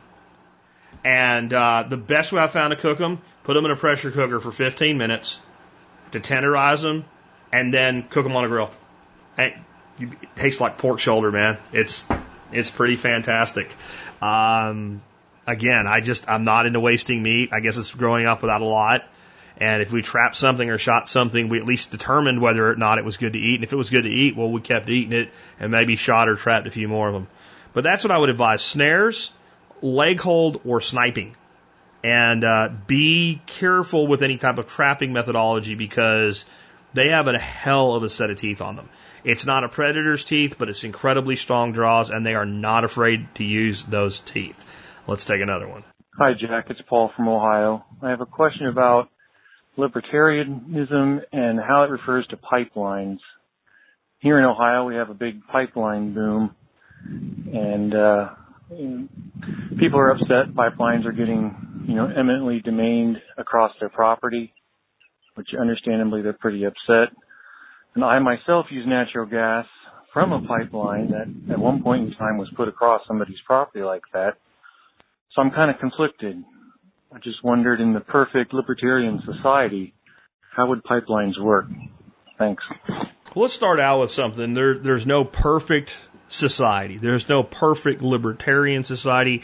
A pure libertarian society would not be perfect. There is no perfect. There is no way that socialism can be done in such a way that it is perfect, or republicanism in the in the, in the as a form of government, not as a party, can be perfect. There is it can be pure, but it cannot be perfect. Even voluntarism uh, slash anarchy uh, cannot be perfect. There will be problems. There will be problems in any system. Uh, the key is, are we morally correct in that system? And does the, is the problem given the most opportunity for the most people to come up with a solution that doesn't violate the rights of others? That, and that would be a pure libertarian system, which would actually be a, a, a, if it was pure libertarianism, you would not have minarchism, you would have voluntarism. Okay. So assuming that's what we had, how would a pipeline get in? Now, you had people that had eminent domain thrown on them, who then had a pipeline easement taken from them, and probably were compensated in some way for it, and they were pissed. Now, here's the thing. I'm sure there's some people that are so environmentally motivated that there's no amount of money that would change their mind about that. And you might have a pipeline with a few jigs and jags in it that would be less than ideal. But most of the people that get pissed off about eminent domain in a pipeline there is some level of compensation or agreement or concession that could be made by the pipeline people that they'd say, well, yeah, I'm, I'm okay with that. And if they were stupid about it, like, well, you have a relatively small property and we need to come through 50 feet of it. Well, I want $50 million. I want a million dollars a foot. Then the jigs and the jags would start happening until they found people that would be reasonable. And since you know that's not reasonable, whoa, whoa, whoa, wait a minute, what will you do? Right? And I think most people, most, not all, because there are some of the people that are just purely environmental motivated, and they have a right to that because it's their property. Just to be clear, most people that are pissed off about eminent domain would be okay if it wasn't eminent domain. If it was only, we really want to do this, and we'd really like to do this, what does it take to get the deal done? And if they were able to consensually come to an agreement, in many cases it might even be less than what they're given under eminent domain. See, people just don't like being told, we know that's your land, but we're going to take it for our purposes and here's what you get for it. People don't like that. I know it's strange, but people don't like that. But hey, I would like what you have, and you say, well, you know, people, will that really work? Well, I can point to literally tens of thousands of windmills in Texas that are not on, you know, government land, public land, common land. They're on private ranches. How'd they get there? Well, the wind company said, shit, there's where the grid is. This is how much it'll cost to tie into the grid from here. This is how much power we can get. And there's a piece of land that's set up and it has some nice big arroyos on it that the that things can sit on. And A bunch of cows running around there. Wonder who runs those cows. They find out that Mr. Smith owns Smith Ranch and it's 10,000 acres. Cows running around. Mr. Smith, we'd like to put some windmills on your property. Screw off! I ain't doing that. Well, Mr. Smith, here's a proposal for how much we would pay you per kilowatt generated, an estimate. Screw off! Okay, Mr. Smith, I'm going to go talk to Mr. Wilson about this. Piss off! I don't care. So they go down to see Mr. Wilson, and he might start off with screw off, but then he goes, how much money? To do what? To have a windmill sitting there spinning around? Really? Okay. Where do I sign? And then Mr. Smith looks down and sees these turbines going and goes, hey, that, that doesn't really look too out of place to me. I wonder if those people still talk to me. And when he finds out, they either say, yeah, we're still interested, or no, we got our quota for the area. We don't need any more. It's called a free market. It's called an open market. It's an agora. But birds fly into windmills. Whatever. Stop believing the TV, please. Birds fly into freaking everything. Okay? Good God. You know, if you aren't okay with windmills and you're for alternative energy, there's just no pleasing you. You're just, you're retarded. And I don't want to hear anything about that. I explained my stance on that word recently. Um, but that's how it would work. That's how, it's not, there wouldn't be any pipelines. It, it's really like saying it, it's you know what it is. It's another version, and you're not asking it this way. It's a legitimate question. But the person that would use it as an actual objection to libertarianism would say it's my roads, now it's my pipelines, because it's the same question. How do we acquire easement? Well, you talk to the person that has rightful control of the land, and you say, what does it take to acquire this? And if that person wants the benefits of not just the direct benefit, but the end. Do you want there to be natural gas available or not? Would you like electricity out here? You know, if it's if it's if it's uh, easement for fiber optic cable, would you like to have internet access out here instead of not have it? Because we'll give you a free T1 on top of this price for your easement if you'll do that. Okay, that's how it, it's it's it's amazing that when people are left to themselves, they generally can come to agreements and deals. Now, I'm going to stop there because this next question is going to play right on that and say, hey, if a private land, like, I'll just play it and I'll come back and explain why I think this logic is so flawed. Hey, Jack, this is Nico from Illinois. So I'm wondering, does government really violate the non-aggression principle? So I totally believe that small government is almost always better and that we should try to find every avenue to bring about that. Um, but if we're going to make principled theoretical arguments for voluntarism rather than just practical, this actually works better arguments, I would like to closely examine the arguments that people make. Um, and so a lot of libertarians use the non-aggression principle as their base argument. But if you think about the government, for example, in the United States, why couldn't you just think about the United States government as a group or an organization that owns a very, very large piece of property. So if I have property and you want to come on my property, you have to follow my rules. If I say that any money that you make on my property, you have to give some to me, you have to agree by that or don't live on my property or don't do work on my property. Um, I could say you can rent a piece of land, a part of my property, as long as you pay rent. How is this different than what the government is doing? Now, of course, we can argue that the government takes land, for example, by force, um, and they certainly do. But are we going to go back a couple hundred years and give all of that land back to the people who were originally here before the United States government took that land from those people? And those people certainly took the land by force. So where do you want to boil this argument down? Because I'm sure the property that you live on and the property that I live on was taken by force from someone else before we bought the property consentingly. So to me, Okay, let, let's start out with the end argument there. But the property you lived on and the property that I live on was owned by somebody else and was taken by force. Yes. And the people that owned it when we took it by force also took it by force and it was taken by force probably 15, 20, 100 times throughout history. And we as human beings do not get to write history, to rewrite history. We only can learn from it. History is yesterday and back and it's done. And it's irrelevant. It's irrelevant. And the only time I point out what you're pointing out is when somebody says, well, that land over there should be given back to the, the, the Seminoles because they used to own it. Well, then you need to give back the land that you live on because you can say the same thing about that. So it, it's not that I believe the claim is valid. It's that I believe it's completely invalid and it's facetious for a, one person to say that land should be given back in one location if they're unwilling to give up their own land. Okay, so there's been a system in place in this country for over 200 years with clearly defined rules by which people rightfully acquire private property. Okay?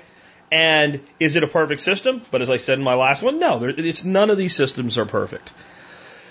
so that is it just it, it's not germane to the original question. It's just not. The original question is does government simply by being government violate the NAP? And certain, and you know, this is not a retarded question. This is a logical question attempting to understand the issue. Okay? So I'm not putting down the guy asking the question anyway, but I will point out the flaws in the logic here. So, well, we can think of the United States as this giant property owner, and we have to pay rent, and we have to live by their rules to live on the United States as like the giant landlord's um, property. And so it's just like if Jack owned 50,000 acres and said, yeah, you can rent an acre. I'll provide a road for you to get to your acre and get out of your acre and all these facilities and there's usage fees and these are my rules and you can have this, but you can't have that. And, and how's it any different? Well, let's pretend we have that. Let's pretend I have Jacktopia. 50,000 acres of land and I've set it up really, really nice and I've taken 10,000 acres of, of that and I've created 10,000 one acre homesteads and I've, I've leased them out and people live there and they pay to live there and they live by my rules. I've set aside, let's say, uh, a certain percentage as uh, public lands, just like the national park system. I've done a really great job. Everybody's happy. Everybody voluntarily has come there and become a resident of Jacktopia. And then maybe I have a bunch of land and some other really rich people have other big blocks of land on there that are like our own little islands. And then we share that common area. And then the common population, the average citizen, has this land. And there's even, you know, land can be sold in between. And it's a lot like a microcosm of the United States. Okay? And you don't live there because you are in your mommy's belly. You ain't been born yet. And you get born and you now are a citizen of uh, Jacktopia and you decide you want your own little piece of land so you can buy out of what's available, uh, you know, any land in reserve or any that the bigwigs want to sell or whatever, or anybody that, that, that dies and their heirs don't want their property so they sell it off. Everything's still good, right? It's a lot like this making your point for you. Hold on, let's say that you decide when you grow up to be a big boy and you turn 18 years old and you're an adult and you live out, you move out of your mom and daddy's house. I don't want to live in Jacktopia anymore. I want to leave and go somewhere else. I'm sorry, you can't. Well, you can. We have the Jack Jacktopia Office of Leaving and Coming, and you can go down there and ask permission to leave. The first thing you'll need to do is prove that you are who you say you are with identity. and then we'll give you a pass that says you can leave, but you can only leave for so long. You can only go to these places and you have to come back and you can't take all of your stuff with you when you leave. Only certain stuff. And if you want to take some stuff when you leave, you have to pay a tariff to leave. Now, maybe, maybe in a pure libertarian society, your parents agreed to all that shit as individuals when they came to live in Jacktopia. But to say that this social contract that you never signed applies to you, wouldn't you call that freaking slavery? Not only that, when you stay there, you have to work. You have to work. Uh, you have to do something to pay for yourself. You know, I'm not going to make you work, but if you don't work, you're not going to have anything. Uh, and to maintain Jacktopia, it's not just a set fee based on how much you use. I'm going to charge you based on how much money you make now, and you can't leave. And if you do leave and you go somewhere else and you make money there, you still owe me money because that's how American citizenship works. How about that? You still have to pay and you can't leave. And if you do something I don't like, I'm going to send men to grab you and put you in a cage, even if there's no victim on Jacktopia. So you, you look at this and say Jack is a a, a cult leading maniacal dictator who's committing multiple felonies if I did that. And that's why your logic is flawed and circular. Because that's exactly what a country is as a state. You can't leave. You decide, you, you know, you're not allowed to leave. And if you do, you have to pay to leave. And you remain a citizen unless some other landowner will take you. There's no place to go and you're the biggest, strongest landowner, and you basically tell other landowners, don't deal with my people except in the way that I want them done. You tell me that's not aggression? I mean, it's, it, it is a preposterously flawed argument to compare the United States as to being a giant landlord. And, and the biggest, the biggest contention that I would have with it and it's the root of the entire argument across everything is consent. It's consent. What makes a job not slavery? It's not that you get paid. Slaves got paid. Believe it or not, slaves in, in, in America were not all of them. Some were just given a place to live and stuff, but a lot of slaves were paid. A lot of slaves. I mean, I think we think of it like, okay, so we had slaves and they were on the plantation and they were in chains the entire time. And there was a giant wall around every plantation. And there were guys with guns riding around on horses shooting any slave that tried to run away. That's not how slavery worked.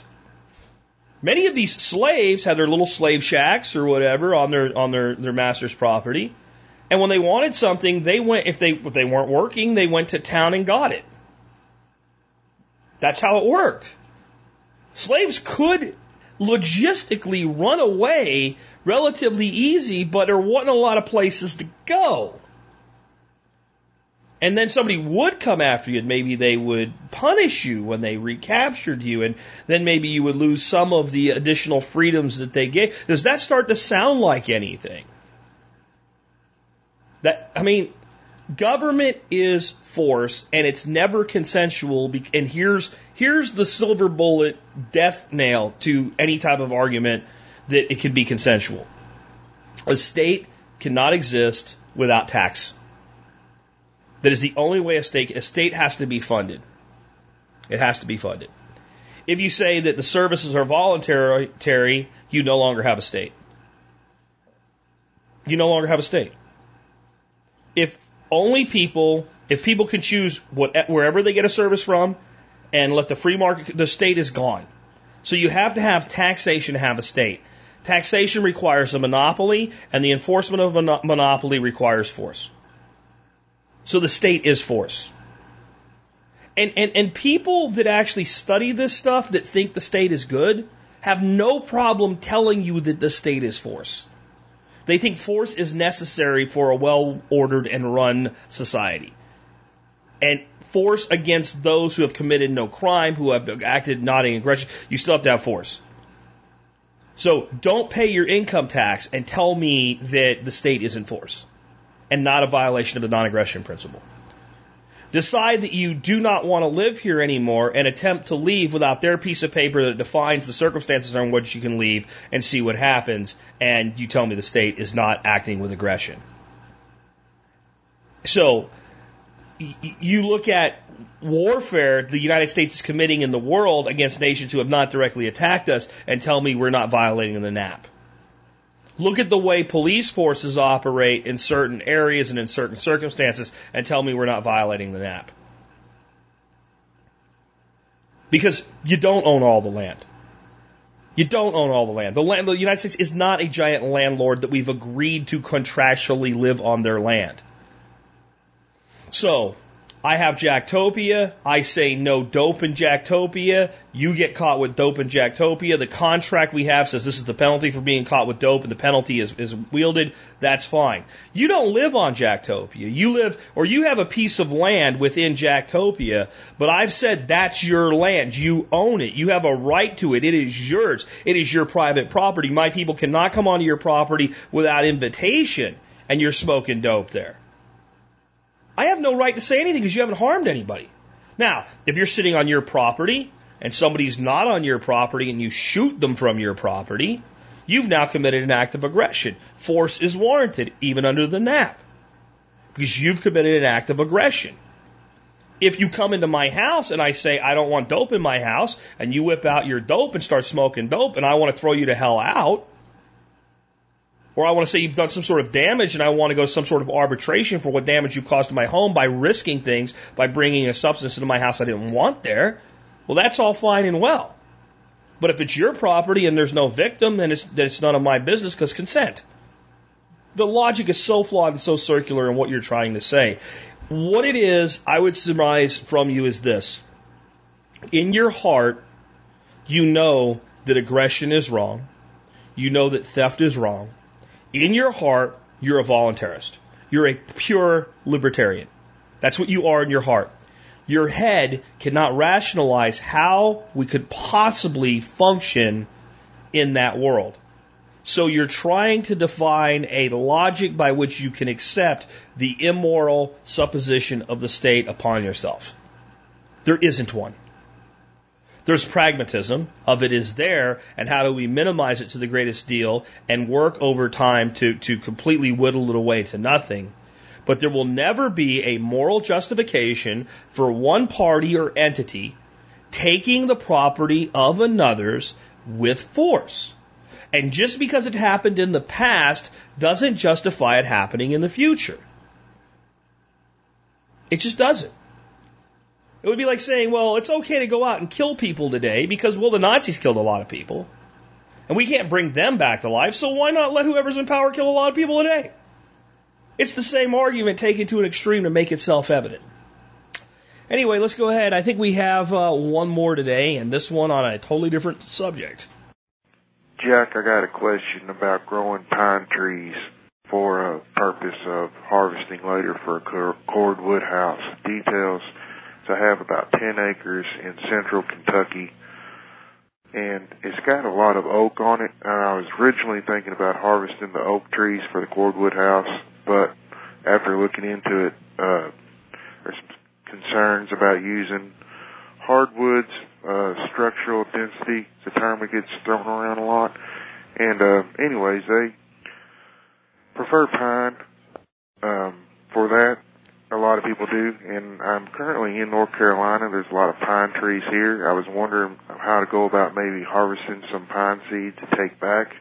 There are two big pine trees on the land now, so I'm fairly sure that pine will grow there, uh, at least on the spot that gets the most exposure to the sun, because that's where the ones that there is. But anyways, any thoughts on possible varieties to grow for the purpose of harvesting for cordwood or even harvesting uh, natural pine and uh, repurposing it in Kentucky for that use. Thanks. Uh, have a great one. Um, pine is actually relatively easy to start from seed. This is what you would want to do. Uh, the, the key is is the seed fertile? You'd want to harvest your seed from an area that is very dense with pine, so that there's a good probability of, of, of uh, a heavy amount of pollination. And you'd want to harvest seed from cones that have a great deal of seed in the cone. So the cone has produced a lot of seed. There's a seed of developed seed in almost every piece of the cone. Uh, they could be then kept dry and they can be germinated just in moist soil and grown into a seedling and then they can be transplanted wherever you want them. And it's really the same process to um, start any seedling.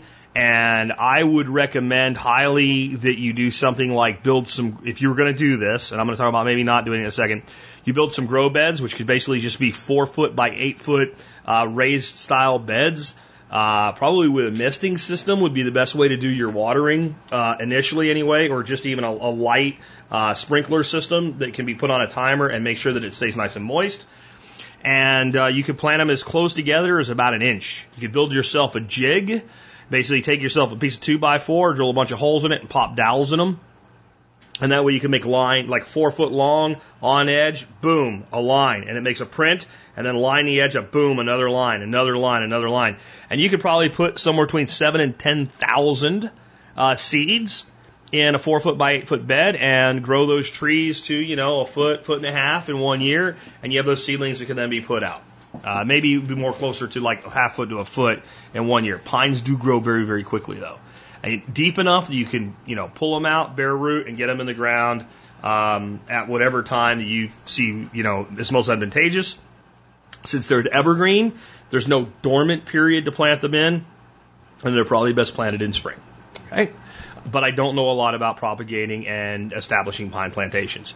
I do know this your time to harvest with pine is going to be about 15 to 25 years, probably 18 on average to get, you know, trees the size that you would want to typically harvest.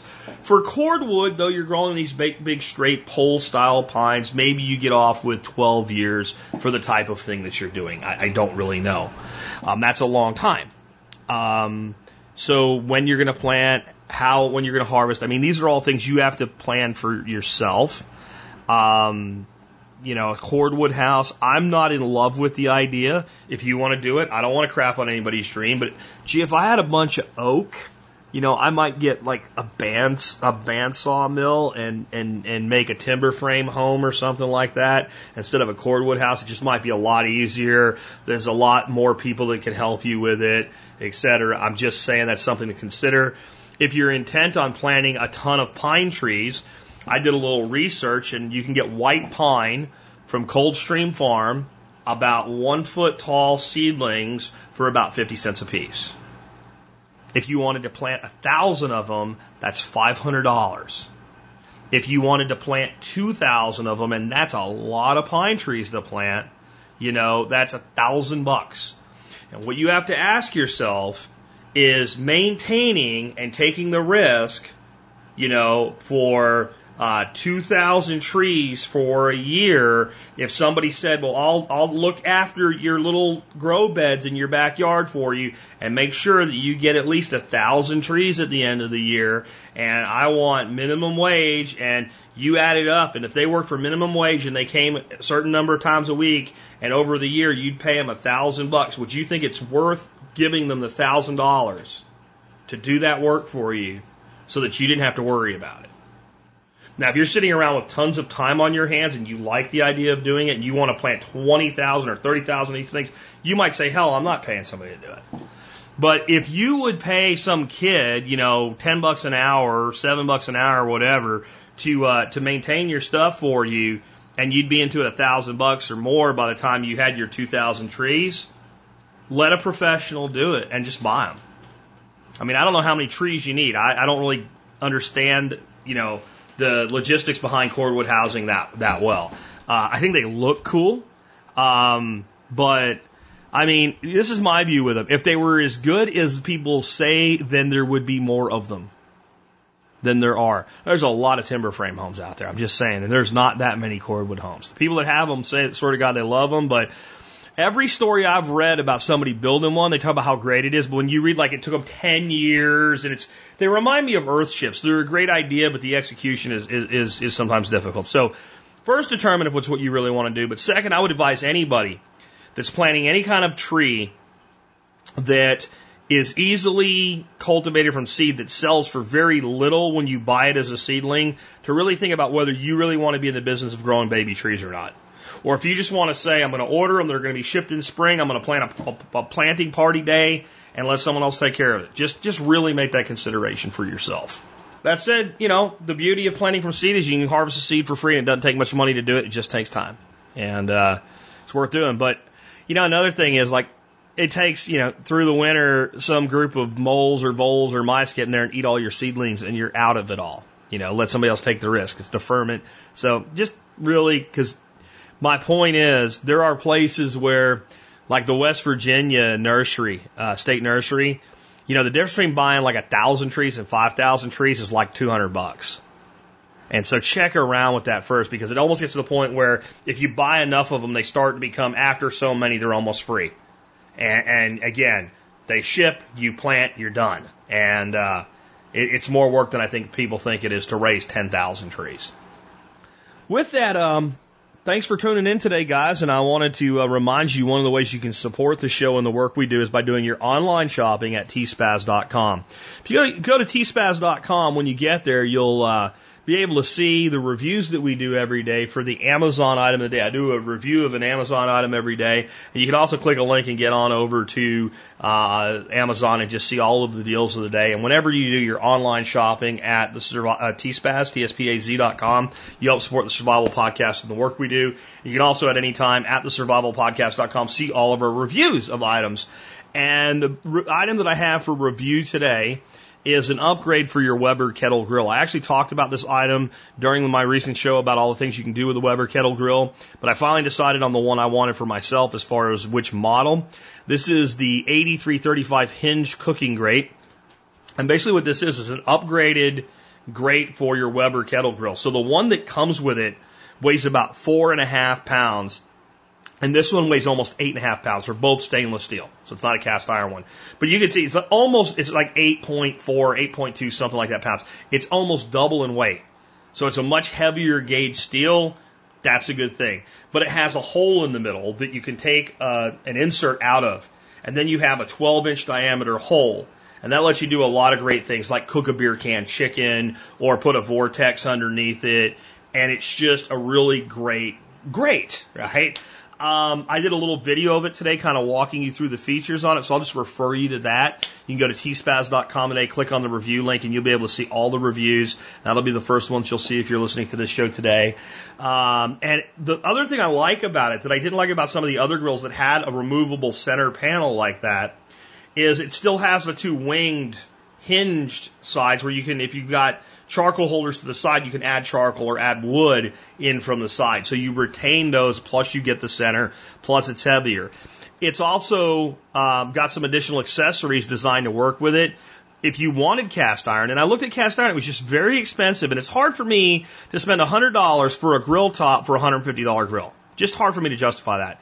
They have a center one. It's only 35 bucks. You can pull the one that comes with it out, put the cast iron in. So you got a searing cast iron and do center heat and your sides for your indirect heat. They have a, a plancha, also known as a griddle, so that you can drop that in there and you can do things like cook vegetables and things like that um, or maybe shrimp or what have you. They have a pizza stone that'll fit in there. They even have a wok that'll fit in there. So there's a lot of potential for future things. I don't know if I'll, you know, end up with all of the stuff that's that's possible with it, but probably a couple other things. And it really has me thinking, you know, what else can I come with up with for the Weber grill as to what we can do with it. So if you're a Weber, kettle owner, you really may want to check out the 8835 hinge cooking grate. Um, to me, looking at everything at this point, I think it's the most cost effective upgrade you can do to your Weber kettle grill. If you look at my review in my video, you'll see all of the cool things it enables you to do. That brings us to our song of the day today. Um, uh, John Adams not gotten back to me yet, so I'm back to picking up my own songs. I was kicking around what to do today, and I actually had a Garth Brooks song. I was in a country mood, and I saw an associated song to it, and I'm like, that's the one I'm going to do today because, boy, uh, that's a huge message for the survival podcast audience, uh, far beyond the way the artist meant it, I think, in the song itself. The, the artist is Toby Keith, and the song is How Do You Like Me Now? And this song is kind of a plucky, cutish story of a young boy that went to high school that was in love with the captain of the cheerleading team and she wouldn't give him the time of day. And he did everything he could to get her attention and she thought he was crazy and useless and not worth anything and had all kinds of boys, you know, bouncing around off her. And now she's kind of in the middle part of her life and she's in a really kind of crappy place and the guy she married was, had money but he really didn't give a damn about her and she's kind of alone now and he's made it. He's a big old country star and how do you like me now? I live in your radio. You know, in the mo- what do you hear on the radio in the morning? It's me with your wake up call. How do you like me now? And I, I bet you there's most men have some girl in their past that they were into that wasn't into them, and if they become successful, they kind of you know have a little bit of happiness when they hear this song. On the other hand, that's it's a little bit petty for something like that because you know people either like you or they don't. I mean, I, I don't really think that that's that's something to hold on to. I think if this song would have came out when I was 24, I might have felt differently about it. But in my 40s, where actually there is something to say, "How do you like me now?" about, I don't really care about things like that. But I think this song's bigger, and I think it just used that story to tap into something bigger, and that's what good songwriters do. I think there's so many people who someone in their life didn't think they could be successful. Someone in their life said they would never be anything. And it doesn't have to be some captain of the cheerleader team you're in love with or something. It could have been an uncle or it could have been a friend or it could have been a buddy, somebody that laughed at you. Somebody that said, you're not going to be successful. That's stupid. That'll never work. You should go to college instead of go off and chase your dream as a musician or uh, an entrepreneur or whatever it is. Most people that have gotten somewhere in life have someone or some ones in their past that said, that's the wrong path, you're making a mistake, you're foolish. And in many instances, the people that were giving you the advice, telling you how to live your life, are not doing so well now. And either you are or you're on your way there. How do you like me now? And I think the big thing is when you get to that point, if you've matured emotionally, the sentiment really changes. Like, man, I wish things were better for you. You're not how to, but I'll tell you where the value and the fuel of how do you like me now is. When you're not there yet, but you know damn well you're on your way. You're working for it. To know that one day you'll be able to be able to say that to yourself, not necessarily to the person who was doing the best they could at the time, but to be able to say, I know everybody was wrong because now I have what I set out to achieve. That's one of the big things I try to teach you on this show. That's why I'm always on you about, you know, developing that business, developing that side hustle, preparing, investing your money, being smart about it, not getting into debt, all that, because I want you to have the vision of how to, how do you like me now? And eventually I want you to have the reality of it.